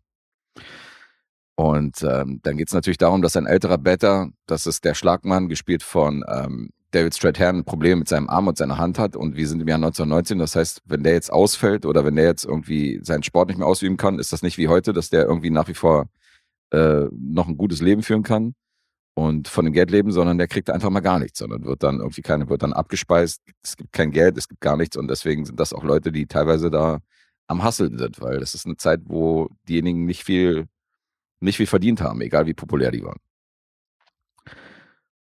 Und dann geht es darum, dass einige natürlich das Angebot boykottieren, dass sie das nicht wollen. Andere wehren sich zuerst, werden dann weich. Wieder andere sehen da überhaupt kein Problem drin und äh, sagen so, ja, warum soll ich nicht irgendwie ein Stück vom Kuchen bei haben, wenn ihr, wenn hier zwei, drei Leute dabei sind, weißt du, die dann irgendwie die Geld kassieren, warum sollte ich nicht auf den Zug aufspringen und so weiter und so fort. Mhm. Und die Wetttypen brauchen aber wiederum finanzielles Backup weil die Spieler müssen natürlich vorab bestochen werden, die wollen natürlich irgendwie Geld sehen mit allem drum und dran und ähm, da fehlt das Budget und deswegen treten die an Arnold Rothstein ran, den man ja kennt damals, Mhm. der sich ja, der auch mit der Mafia gut involviert war und der so ein bisschen der äh, Buchmacher war der Mafia, kann man schon an der Stelle sagen. Ja. Das ist nämlich die Rolle von Michael Lerner, er spielt äh, Ah, Arnold Rothstein. okay. Und darum geht's eigentlich in Eight Man Out. Also wie dieser Skandal zustande gekommen ist, wie die Spieler sich bestechen lassen, was die dann, wie die während des Spiels praktisch das Spiel boykottieren und so weiter und so fort. That was so funny, I'm gonna piss myself! Ja, das hier. Sounds wicked boring, bro. Beides unpassende Samples. Nee, es klingt wirklich nicht aufregend. Also ich sag dir, für wen dieser Film nicht ist. Für 99 Prozent aller Zuhörer und äh, aller Menschen, die überhaupt in Deutschland sich aufhalten, weil äh, das Problem, was ich bei diesem Film sehe, der Film hat jetzt mit mir jemanden getroffen, der Baseball gespielt hat aktiv Hm. und der sich mit den Begriffen auskennt und der weiß, wie so ein Baseballspiel abläuft. Wenn man kein Baseballwissen hat, wird man hier keinen Spaß drin haben. Ach, echt so? Der geht da so tief in die Materie? Der oder? geht tief in die Materie rein, weil das Problem ist, du hast natürlich hier neun Spieler pro Team. Acht davon sind bestochen worden von denen. Mhm. Und die machen natürlich während des Spiels Sachen, Ach, deswegen das Ape Man Out, okay. genau, die machen während des Spiels halt auch Sachen, wo du halt wissen musst, was die machen. Also so. du musst halt wissen, dass der Pitcher, dass das Ziel des Pitchers, des Wurfmanns ist, den Ball in den Handschuh zu bringen und Ja, der. Schlagmann der gegnerischen Mannschaft versucht er zu vermeiden. Und du musst wissen, dass der Catcher praktisch ihm zeigt, dass er einen Straight Ball werfen muss in diesem Moment. Mhm. Und er wirft aber einen Curveball. Mhm. Macht genau das anders. Also du siehst, dass er gegen den Catcher redet. Der Catcher ist nicht involviert in diese, in diese Geschichte. Und das muss man halt Er wissen. war der Neunte oder was? er, er war der neue, naja gut, es gibt auch ein paar Satzleute, die dann immer rangezogen so, wurden. Das mhm. heißt, neun sind ja nur immer zur gleichen Zeit auf dem Feld, Mhm. aber du hast natürlich ein paar Leute, die auch immer eingewechselt werden. Die gehören ja auch noch zu der Mannschaft dazu. Mhm, Okay. Und das musst du wissen, weil das wird nicht erklärt weiter. Du Ja. musst wissen, dass er gerade einen Curveball zeigt und einen Straightball wirft oder umgekehrt oder was auch immer. Oder dass einer irgendwie gerade äh, versucht, irgendwie einen, einen Ball rauszuschlagen, weißt du, und was das bedeutet, ob das einen Punkt bringt oder nicht einen Punkt bringt. Und wenn du da kein Baseballwissen hast, dann wirst du an diesem Film keinen Spaß haben. Ach, okay. Wenn du aber das Wissen hast, hast du hier eine, hast du hier auf jeden Fall einen guten, guten Vertreter von einem, von einem äh, Skandalsportfilm, der halt damals aufgeblättert wird und der dann am Ende auch vor Gericht landet. Und äh, wie das dann abläuft, ist auch nochmal recht interessant. Und du hast Ach, eine das gute, wird auch noch gezeigt. das wird auch nochmal gezeigt. Und du hast eine gute Jungsterriege, John Cusick, Charlie Sheen, nicht sein erster Baseballfilm, nachdem er ja äh, bei den Cleveland Indians schon dabei war und so. Und erzählt wird praktisch die Spanne, was die äh, Chicago Black Sox angeht, aus dem Jahr 1919 bis äh, zum Jahr 1925. Das heißt, das Ganze wird über sechs Jahre beleuchtet. Okay, und wie, Also es lange, gibt- wie lange geht der? Es gibt nachher noch einen Zeitsprung. Meinst du jetzt von der Laufzeit? Ja. Zwei Stunden knapp geht der Film. Ja, Mensch, klingt super. This is just like the classic sports film Mighty Ducks 2 Ducks Fly Together. What a wonderful message. Damit ist er auf jeden Fall vergleichbar. Sehr gut. Äh, die Ausstattung ist cool, weil du hast natürlich diese, diese großen Filzhüte, weißt du, alle rennen mit diesen Fliegen rum. Du hast so vom Soundtrack, vom Score hast du so ein bisschen so äh, hier Paul Newman, Robert Redford, der Clou, das Ach. Ding. Mhm. Also viel diese Ragtime-Musik und so. Mhm. Ja, ja, und äh, hast natürlich diese alten 30er Jahre Autos. Äh, diese alten Geschäfte, alle rennen halt mit diesen Anzügen rum. Ähm, hast Aber ein es bisschen spielt ja Mafia involviert und so. 1919 hast du gesagt. 1919, ja. Ja, okay. Also so muss man sich das vorstellen von Ausstattung und die ist auch, die ist auch ordentlich. Also ist jetzt kein billiger Film, sieht man ja schon an der, an der Besetzung über Christopher Lloyd und Co. Das sind ja nun wirklich äh, große Namen, die hier teilweise mitspielen und äh, ist ein echt solide inszenierter Sport, naja, Sportfilm, als Sportfilm will ich es nicht primär bezeichnen, aber es nimmt schon großen Raum ein natürlich, wenn du die auf dem Feld siehst und äh, Mhm. wenn du die beim Training siehst und es geht halt um Baseball und wenn man, wenn man sich da null auskennt oder wenn man jetzt keinen großen Plan von dieser Sportart hat, dann hat man bei Eight Man Out wahrscheinlich keinen großen, keinen großen Spaß. Würde mich wundern. Ja, aber nach großem Spaß klang das jetzt bei dir auch nicht. Naja, ist jetzt kein Riesenvertreter, das äh, ist jetzt kein Rocky halt, ne? ist kein Rocky, ja. Also was das Sportgenre angeht, da bin ich nicht. Mhm. Aber ähm, trotzdem ist er solide inszeniert und man kann ihn gut machen. Okay. Ja? Ja, klingt irgendwie cool, aber auch irgendwie potenziell langweilig. Ja, wahrscheinlich würdest du sagen, hab, hätte nichts verpasst, wenn ich den jetzt nicht gesehen hätte, wenn du den jetzt kennst. Also ich meine, so die grundlegenden Baseballregeln sind mir auf jeden Fall geläufig. Aber ich hätte jetzt zum Beispiel schon nicht gewusst, weil ich dachte tatsächlich, das ist eine individuelle Absprache. Aber nach dem, was du gesagt hast, scheint es ja klare Handzeichen für ein Fast oder ein Curveball zu geben. Ja, ja, das sind immer feste Das sind immer die gleichen, ja? Ja, weil der Schlagmann sieht's ja nicht. Also der Better, du stehst, der Better, also der, der Ja, ja, klar, du bist ja Catcher im steht hinter ihm. Insofern logisch. kann er ihm die Zeichen geben, aber normalerweise ist ein Curveball, das ist halt immer ein Zeichen für einen Curveball. Was ist das Zeichen für ein Curveball? Das sind zwei Finger nach unten. Okay. V. Mhm. Also ein umgedrehtes V quasi. Okay. Hm, okay, siehst du, ja, ich ähm, hätte gedacht, das sprechen die individuell ab. Nee. Aber stimmt schon, also den kennt man so mit diesen zwei Beispiel. Fingern. Aber du musst halt wissen, dass es, und du, du siehst halt, was er wirft und dann weißt aber nicht, was da passiert ist, so, warum der sich jetzt beschwert, weißt Mhm. du? Warum der, Na, okay. Aber gut, klar kann man da in den USA andere Dinge voraussetzen, logisch. Ja. Aber abgefahren. Das, Das- ist dass definitiv das ein Film, der in machen. Amerika wahrscheinlich äh, besser ankommt, wenn, wenn man den da sieht, weil da Baseball halt eine ganz andere Geschichte hat als hier in Europa. Also mich hat's, mit mir hat's jetzt den richtigen erwischt, aber Hm. grundsätzlich ist es wahrscheinlich kein Film, den ich einem normalen Zuschauer empfehlen würde. Aber vielleicht, weiß nicht, vielleicht kann man trotzdem dieser Story auch ein bisschen was abgewinnen. Okay. Na ja, gut. war aber nicht erfolgreich, hat sechs Millionen gekostet, hat nicht mal das eingespielt, also Ach so.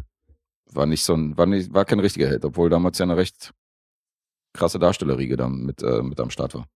Hm. John Mahoney war ja auch schon groß, Michael Rooker, David Strathairn, also alle jetzt noch nicht so am, am Top of the Game. Aber John Cusick, Charlie Sheen und so waren ja schon, waren ja schon Größen. Hm. Christopher Lloyd hat vorher zurück in die Zukunft gedreht und so. Ja. Den hat man bestimmt auch im Schirm. Das ist Eight Man Out. Okay. Punkte. IMDb 7,2, Metascore 71 und Letterbox 3,6. Mhm. Alles nicht so übel. Ich sag siebenhalb, Das ist richtig. dachte ich mir. Ich bin mir ein, das war einfach. Ja, würde ich aber auch sagen. Ah, siehst du, sind wir uns ja mal einig hier. Wir sind uns einig, dass das einfach war.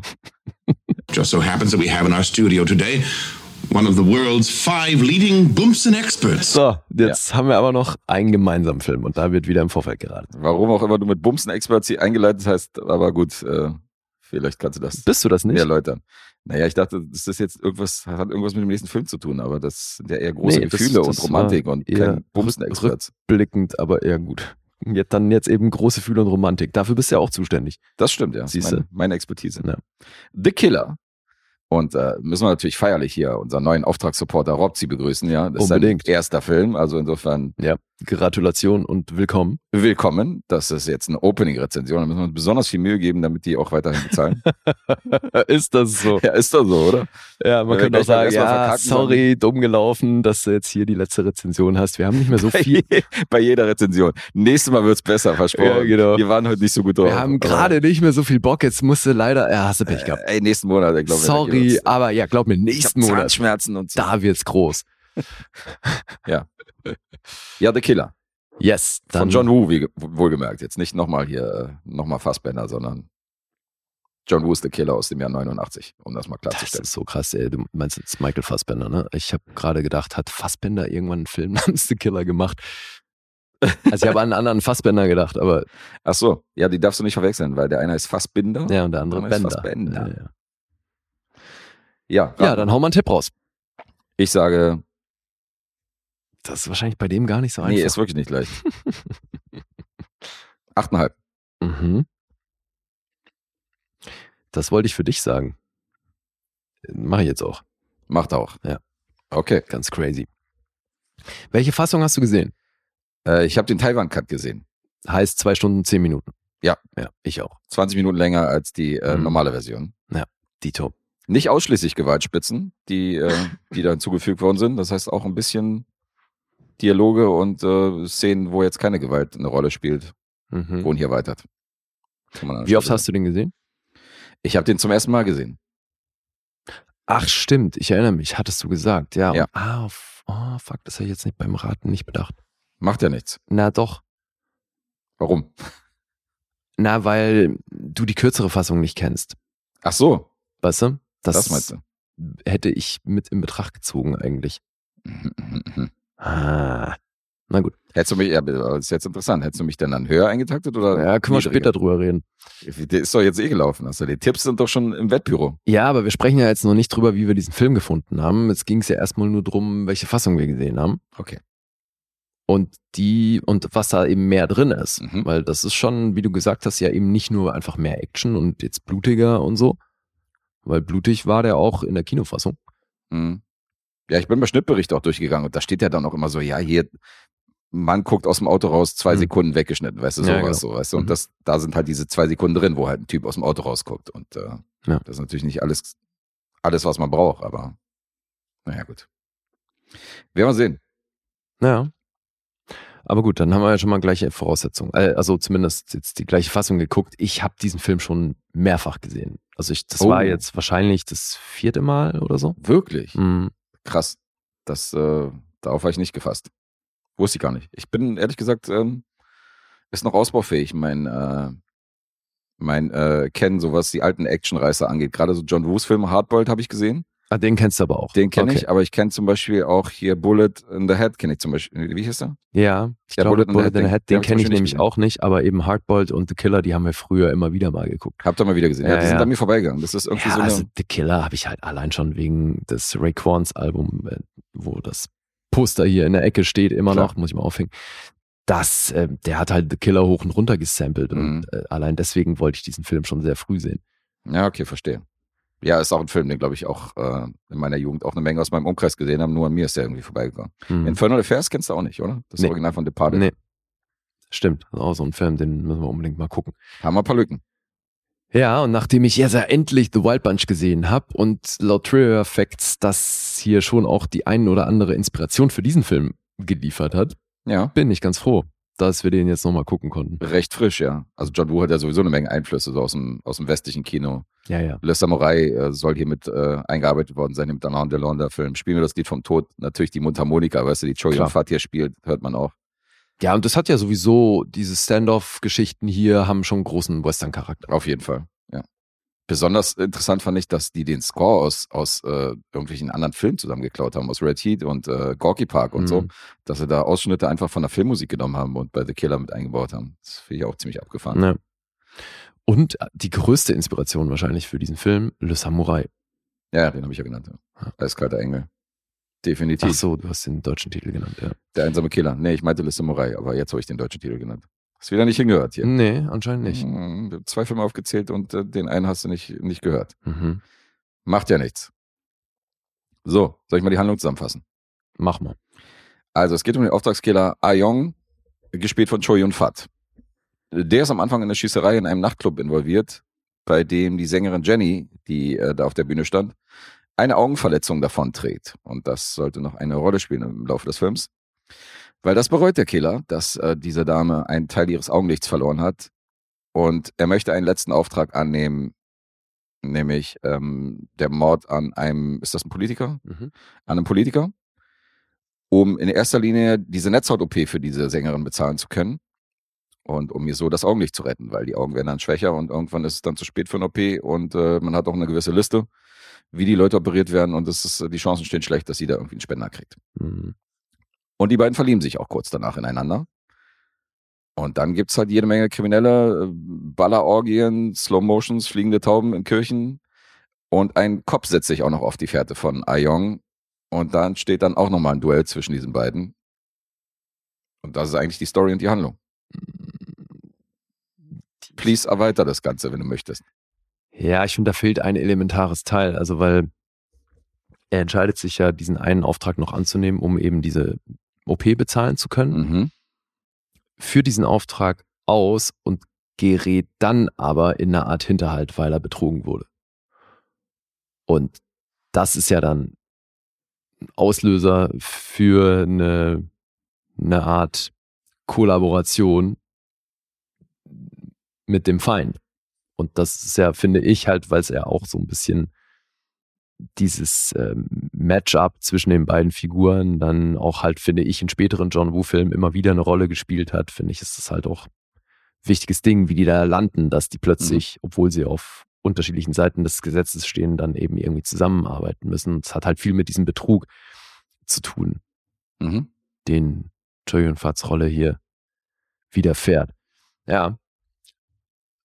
Und das Ganze ist halt schon auch hart gespickt mit, ich kann es echt nicht anders beschreiben als Seifenoper-Momenten, Ja, das stimmt.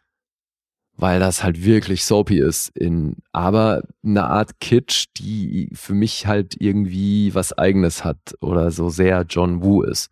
Weil das ist irgendwie so eine romantisch kitschige Art, wie der Szenen inszeniert, die eigentlich drüber ist, aber halt in Kombination mit dieser Gewalt so eine, so eine, ja, so ein Gewaltkitsch, der aber irgendwie geil ist. Heroic Bloodshed halt, ja. Wie man ja dieses Subgenre nennt. Also hast du recht mit dem, mit dem Kitsch und den Geigen. Ja, und, aber eben äh, genau, mit dem Einsatz von mhm. Musik und dann die weißen Tauben, also hier ja erstmalig, aber dann irgendwie auch John Woos Handschrift. Es geht ja auch immer so um dieses Ehre, weißt du, und so dieses von wegen so, ja, Ehrgefühl und, und ja, und so. auch immer so eine, so eine Liebe, Loyalität, egal ob Liebe, das ja. zwischen ihm und ihr stattfindet oder dann auch so eine brüderliche Liebe ist. Da wird schon dick aufgetragen, ja. Total. Mhm. Und das eben schon mit ordentlich Pathos und dadurch eben voll oft hart soapy, aber irgendwie geil. Also ich find's halt, fand's früher geil und find's immer noch geil. Aber ist abgefahren, weil ich meine, das ist ja auch wieder so Teil dieser asiatischen Kultur, das so zu inszenieren, weißt du, und das so zu zeigen, wie so, wie eigentlich so Filme wie die Geisha, aber halt so mit Geballer Ja, und. Action, weißt du, Genau. aber im Grunde genommen die gleiche Tonalität. Und du bist ja dann so bei, ähm, Ja, stimmt. Es ist also halt wirklich, als hätte er die Gescha, aber im, im Wild. Bunch-Stil. ja, genau. Und du bist ja dann so zum Beispiel auch bei, äh, wie heißt der, bei Kurosawa bist du ja zum Beispiel auch so, dass du sagst, so, ja, das ist irgendwie so, man merkt schon, die Kultur tickt halt ein bisschen anders von der Inszenierung, als ich das nachvollziehen kann. Aber was die Actionfilme angeht, da bist du dann cool mit, also. Nicht generell. Mhm. Da hat für mich John Woo irgendwie, kriegt er da eine Gratwanderung hin, dass ich diesen Kitsch total geil finde. Okay. Interessant. Wie geht's dir da? Äh, ich kann das auch gut ignorieren, wobei ich, also es ist wahrscheinlich das, was, was diesen Film bei mir nicht zum Zehn-Punkte-Film macht. Mhm. Dadurch, dass er halt wirklich sehr dick aufträgt, dadurch, dass du diese Geigen hast und ein bisschen sehr viel um dieses Ehre-Gelaber und, weißt du, und diese, dadurch, dass dieser Status so, er ist halt nicht straight genug für mich, sondern er ist halt so, dieser Status spielt halt immer eine Rolle, dass man jetzt sein Gesicht nicht verliert und so und auch diese Liebe zwischen diesen beiden, weißt du, es ist halt total soapy, hast du vollkommen recht. Ja, okay, aber stimmt schon, was jetzt die Motivation, vor allem hier Figur äh, Sydney heißt der, ne? Also die haben ja, Ja. eh auch noch jetzt in der Synchron, äh, in der untertitelten Fassung dann diese westlichen Namen, Ja. wo ich auch schon unterschiedliche Fassungen gesehen habe tatsächlich. Also das Stimmt, er unterschiedlich genannt? Jack oder so so? Jeff. Jeff war Ja. genannt, ja. Aber das habe ich auch schon mal, glaube ich, als John gesehen. Hm. jetzt über die Jahre, also weil ich habe in den 90ern angefangen, den zu gucken und eben jetzt irgendwie halt das letzte Mal. Hey, und ähm, jetzt weiß ich gar nicht mehr, was ich sagen wollte. Jetzt sind wir bei Jeff irgendwie abgebogen. Ja, wir waren bei der Synchro, hast du, hast du irgendwie erwähnt, dass, dass da teilweise Sachen. Naja, dass die dann eben anders ja. heißen in der Synchro, aber Auch wie die sich gegenseitig dann nennen, so dieses, dieses Dumbo und Mickey Mouse und so, wo der. Das variiert auch. das ja. variiert auch von Genau. Fassung zu Fassung. Mhm. Das ist richtig. Ja, aber ich finde halt, dass der nicht nur sehr viel Kitsch und Pathos hat, weil der kombiniert das ja, finde ich, eben nicht nur mit, einer, mit einem hohen Gewaltanteil, sondern es sind halt auch bildsprachlich oder stilistisch Dinger dabei, die für mich halt ganz viel neu gebracht haben. Mhm. Diese manche Slow-Motion-Momente, auch hier wieder das Taubending, Ne? Also ich meine, das ist halt einfach geil, wenn du irgendwie, du hast weiße Hemden, wo einfach Blut drauf explodiert Mhm. und dann fliegen die Tauben dazu hoch. Da sind Shots dabei, ey, da schnalle ich heute noch ab. Ich finde das so krass. Ja, diese Slow-Motion-Action-Momente und Schießereien, das, das ist auch wieder, das sind andere Filme, die das übernommen haben, wo man sagt, so, Alter, das ist John Woo. Ja, vor allem, Weißt du, also auch er der Klassiker für mich halt, weil ich das bei ihm das erste Mal gesehen habe. Dieses zwei Waffen in der Hand Auf und dann jeden. auf dem Rücken rutschen, über den Boden rutschend am Ballern, Alter. Ja, ja, das zum Beispiel. ist so ein Klassiker. Dann dieses, die beide springen irgendwie hin und landen und beide haben die Waffe auf den Kopf des anderen gerichtet. So, Mhm. dieses Standoff am Boden. Ja. Alter, ist so, das ist für mich halt so krass, The Killer und John Woo. Ja, ja, voll. Auch in der Wohnung, diesen Mexican Standoff und zwischen den beiden und so, ist schon. Also er hat, teilweise hat er so die bestimmte Regisseure zitiert und teilweise hat er dann seine eigene Noten mit reingebracht. Und das hat er wirklich krass gemacht, ey. Also man, man sieht, dass ein John Woo-Film ist, so. Der hat halt schon wirklich äh, prägende Sachen gemacht. Und ey, wie krass schon wieder die Choreografie und das Stuntwork hier ist. Ich meine, du siehst ständig irgendwelche Gegenstände in die Luft fliegen und dann wird einer erschossen oben und er fliegt halt auf den Boden. Ja, Das Ah, wird ja, halt, das Ding, auch da wieder, liegt er auf dem Boden mit zwei Waffen in der Hand, beziehungsweise er wirft sich rückwärts so auf den Boden und ballert ihn oben Ja. vom Dach runter. Und es wird halt gezeigt, Und wie der er halt fliegt vom neben Dach ihm auf den auf die- Rücken fällt, so ja, ja. weißt du, neben ihm, so, wo ich denke, so, Alter, okay. Ja gut, der Boden ist nicht mehr im Bild.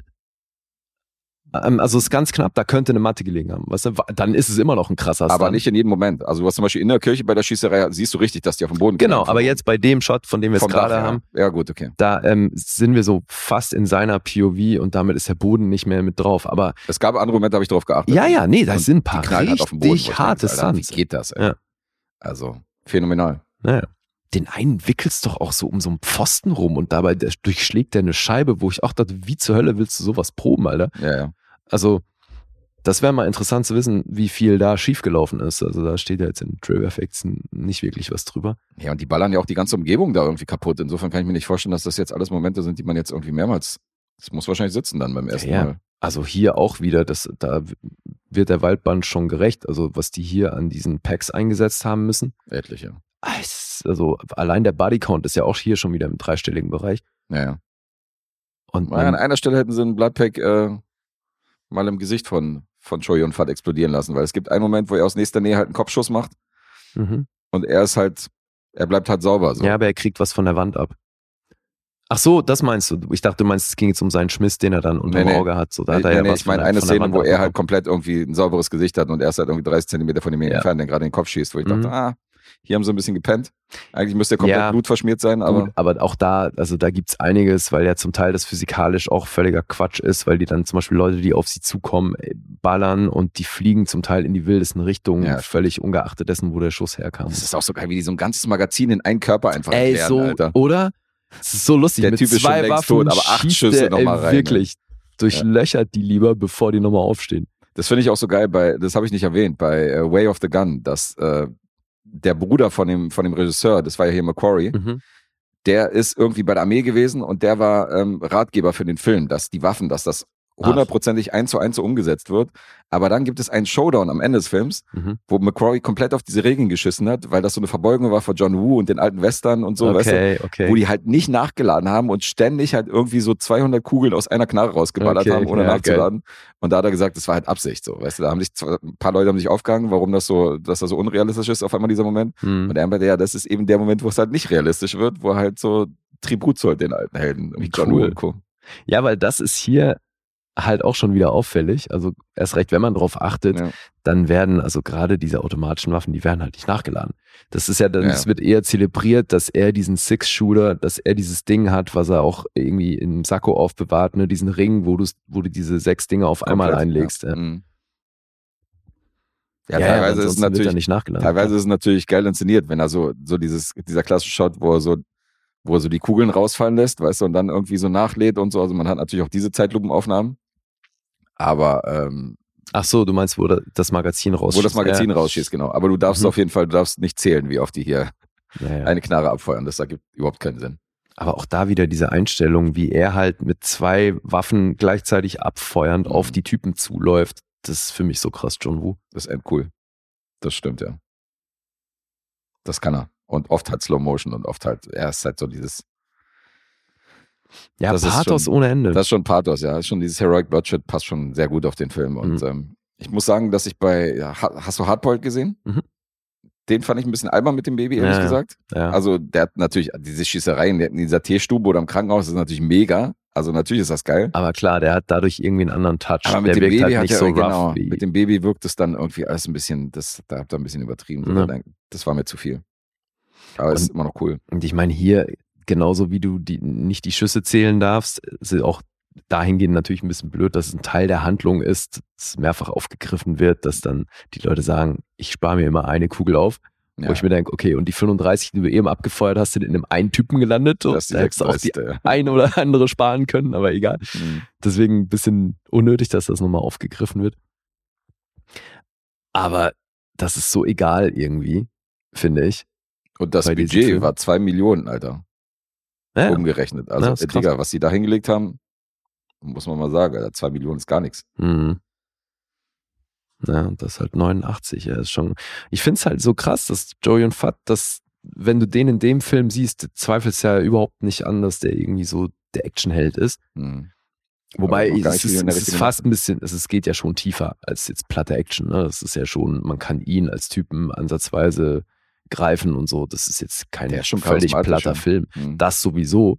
Und deswegen finde ich es so abgefahren, dass der ja in Hongkong oder in China einfach keine Actionfilme gemacht hat, sonst, dass der ja eher aus Romanzen und Comedies bekannt war. Ja. Ja, das hat sich mit dem Film dann natürlich ein bisschen verändert. Das stimmt, ja. Da kam ein paar dazu. Aber er hat auch immer wieder so bei Tiger and Dragon und so hat er dann, weißt du, hat er dann auch wieder an anderen Stoffen mitgespielt, aber hat auch im Action-Genre ein paar Knaller hingelegt, das stimmt. Mhm. Was ich ja super interessant fand, habe ich ja im ähm, Laufe der Recherche mitgekriegt, das wusste ich ja gar nicht, dass Joey und Fat Morpheus spielen sollte Mhm. in Matrix. Hast Ja. du das gewusst? Ja, ja. Das habe ich tatsächlich nicht gewusst, dass er das abgelehnt hat, Alter. Tja. Oh, wen können Hätte wir noch nehmen? Lawrence gepasst. Fishburne. ja, auf jeden Fall so als Mentor, aber das ist komplett an mir vorbeigegangen, die Info. Ja, was ich hier gelesen habe, was ich so krass finde, weil das gerade bei dem Film, Alter, das muss ein Geficke gewesen sein, Mhm. weil die alle Waffen, die hier vorkommen, also sämtliche Prop-Waffen, die waren in Hongkong verboten und deswegen mussten die alle importiert werden aus England. Hm. Das heißt, jede einzelne Waffe, die hier im Film zu sehen ist, musste durch den Zoll. Alter, stell dir das mal vor. Was ein Geficke. Also, weil da, Ja. ich will gar nicht wissen, was die da für Diskussionen geführt haben. Das dürfte ein, äh, ein Tagestrip gewesen sein, bis sie da warten, dass das alles genehmigt wird. Ey. Weil hier kommen ja, also Waffen kommen hier wirklich viele zum Einsatz. Mhm. Und deswegen ist schon ein interessantes Ding. Und was ich auch nicht wusste, ist, dass dieser Film Martin Scorsese gewidmet ist. Fand ich auch interessant. Und es war ja mal im Gespräch, ein amerikanisches Remake von äh, The Hm. Killer zu machen. Ja. Walter Hill sollte den machen, Mhm. mit Richard Gere und Denzel Washington. Ja. Jetzt aktuell plant wohl John Woo selbst ein Remake mit einer weiblichen, mit einem weiblichen Lied. Da habe ich gehört, einerseits Lupita Nyong'o soll da mitspielen, dann aber auch Michelle Yeoh. Okay. Also da soll wohl was kommen, wo er halt irgendwie die Female Version von The Killer irgendwie rausbringen will. Mhm. Also er sagt so, dann mache ich halt selber halt ein Remake. ja, na gut, wenn das dann mit Michelle Yeoh macht, bin, bin ich am Start. Bin mal gespannt. Könnte Also ist mir wirklich lieber, dass, dann, dass man das dann selber remaked. Ja, warum dass nicht? es jemand anders macht. Aber gab auch schon Beispiele, wo, wo jemand ein amerikanisiertes oder ein westliches Remake von einem eigenen Film von ihm gemacht hat, der dann aber bei weitem nicht so gut war wie, Ja, klar. wie das Original So Funny Games und sowas. zum Beispiel. Ja. Hat man auch nicht wirklich gebraucht. Nee, also braucht man eh nicht, weil der Film ist super so, wie er ist. Mhm. Ich glaube aber, man muss nicht unbedingt diesen Taiwan-Cut gesehen haben. Ich glaube, die, ein, die Stunde 51 Fassung reicht auch. Also, weil das ist auf jeden Fall die Fassung, die ich davor immer gesehen habe. Und ich Die tut's auch. habe hier jetzt nichts gesehen, wo ich sage, dafür lohnt sich das mit den 20 zusätzlichen Minuten. Mhm. Also, ich habe zumindest den, die andere Fassung auch echt gut in Erinnerung und fand den immer schon fett. Ja, cool.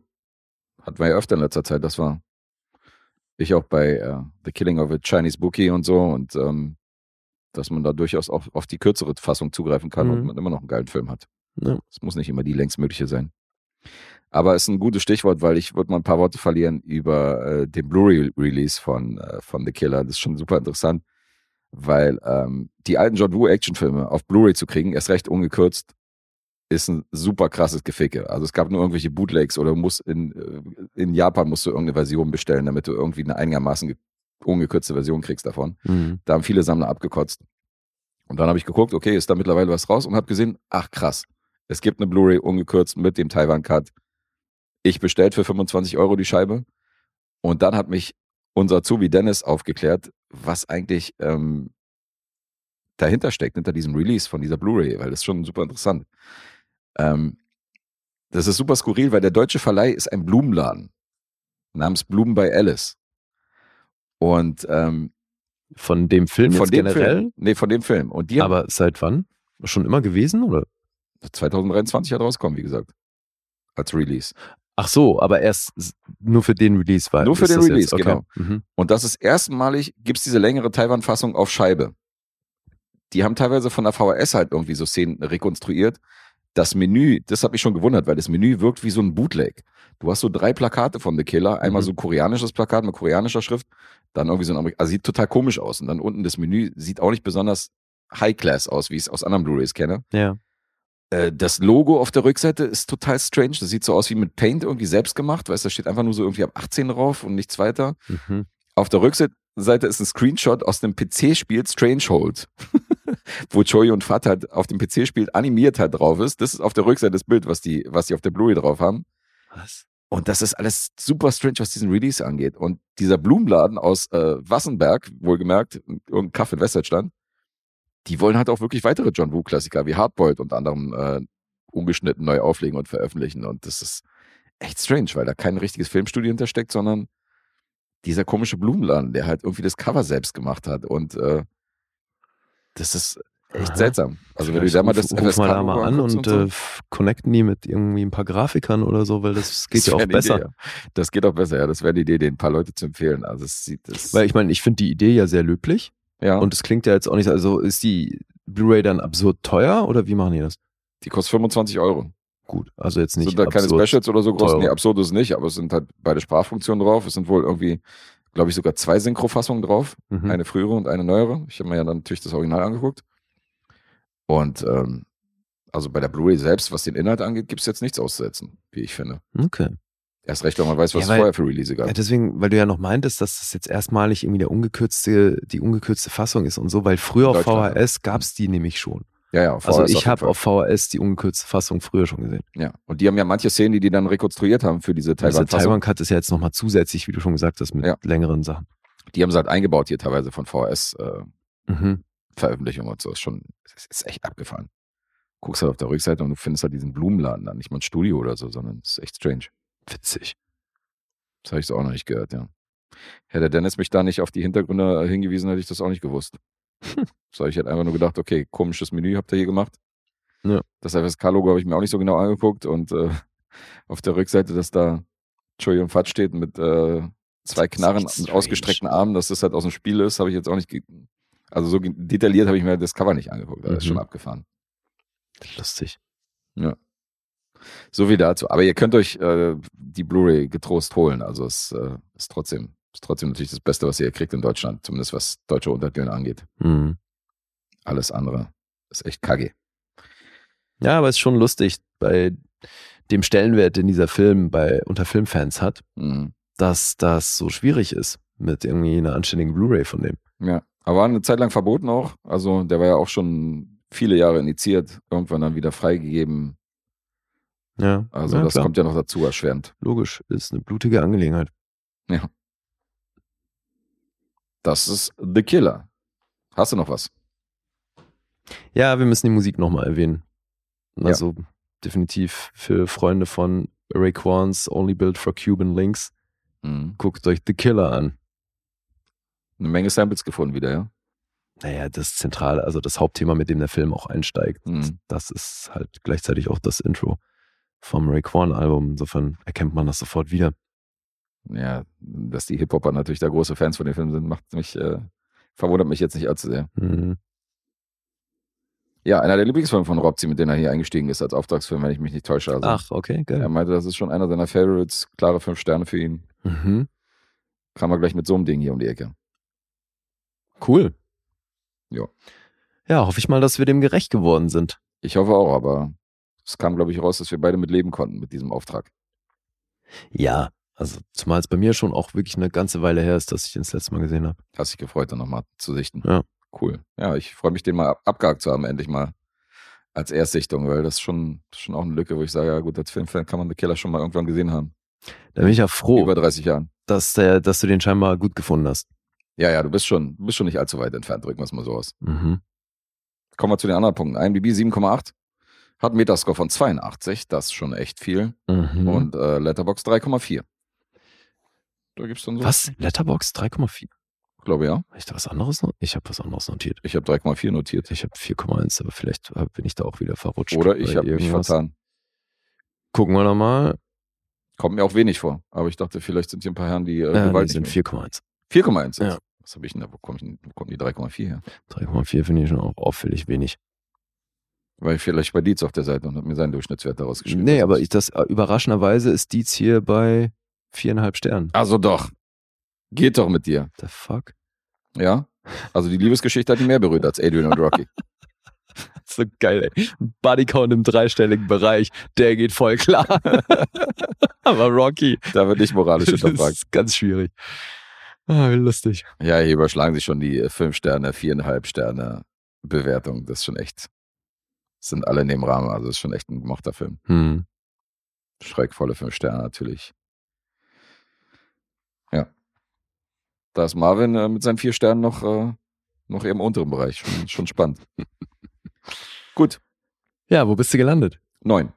Bei neun. Ja. Sehr schön. Ich bin sogar bei neuneinhalb. 9,5 für The Killer. Ja, das ist halt die Sorte, ähm, die Sorte Film, die, wie du vorhin gesagt hast, so, da ist halt dieses Ausmaß an Kitsch und so, ist halt irgendwie so, dass ich sage, nee, ist also keine 10, aber halt wieder die Sorte affig auch, weil könnte man natürlich auch 10 vergeben. Ich wusste halt nicht, wie sehr das ins Gewicht fällt. Ich wusste, dass dir das auffallen wird, dass das teilweise sehr kitschig ist und mit den Geigen untermalt und dass diese Story, wenn es halt ein bisschen ruhiger wird zwischen den Schießereien, dass das schon auch ein bisschen nervig sein kann für jemanden, der sagt so, boah, Alter, was ist das denn? Nee, aber die sind ja relativ kurz gehalten. Also Ja, ja, ich finde, es ist jetzt nicht so, dass du hier ewig pathetisches Dialogkino hast. ich wusste halt das nicht, geht wie ja sehr dann das immer gleich ins Gewicht weiter. fällt, weißt du? So diese, diese Rahmenhandlung und so und diese, Ja, gut, klar. Also, weil man Hätte ja doch auch vorher halt wissen muss, genau. kann der mit diesem Kitsch was anfangen oder nicht. eben ja. Hätte auch sein können, dass du sagst, ja, die Schießereien sind cool, aber das, Das ist ja nicht der ganze Film, so, weißt du? Mhm. Aber gut. Neun Punkte von mir, neuneinhalb von dir. Also das ist, äh, muss man sich nicht hinter verstecken. Das ist, glaube ich, ein ganz guter Auftragsfilm hier. Ja, denke ich auch. So, der mich zwar wahrscheinlich dann das Punkteraten gekostet hat, aber Ja, man kann nicht gut, du hättest haben. aber, glaube ich, jetzt eh, nachdem du mir jetzt noch einen halben Miesen beschert hast bei der Aktion, hättest du auch eine Punkt Punktlandung für einen Unentschieden gebraucht. Ui. Und deswegen ist das Endergebnis jetzt 1,5 Miese für dich zu einem halben für mich.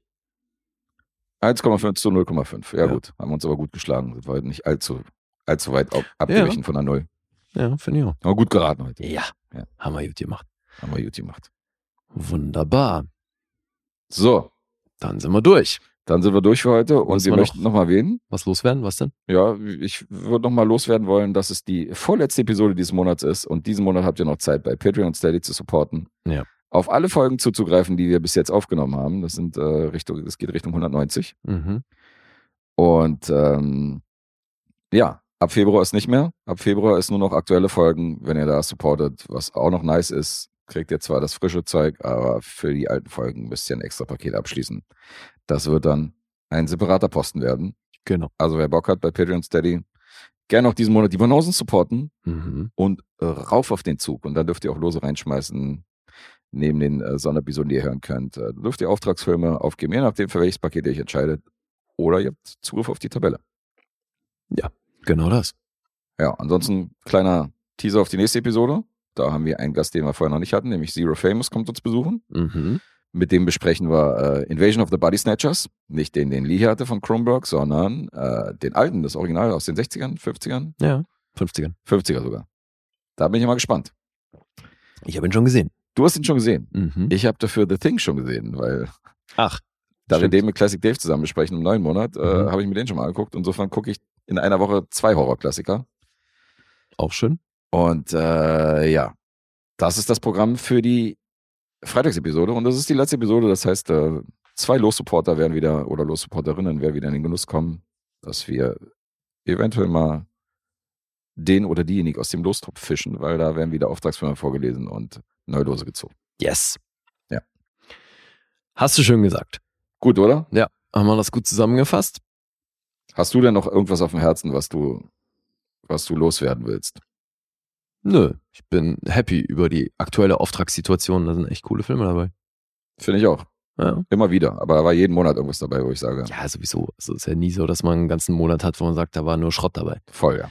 Das nee, also es ist natürlich auch kein Zufall, dass uns Leute supporten, mit denen wir auch was anfangen können Die oder mit, mit deren Filmgeschmack wir Ja, ja. was anfangen können.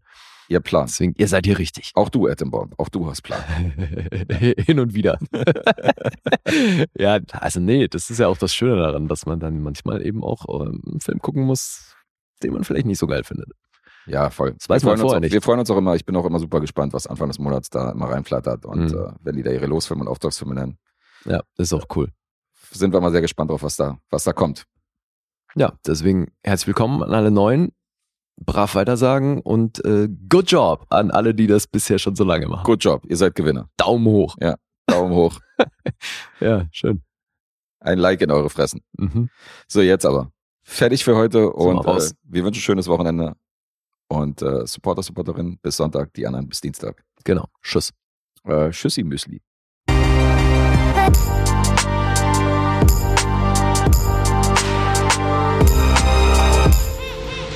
Bewegt Bild Banausen. Entschuldigung. Es heißt Schüssli Müsli.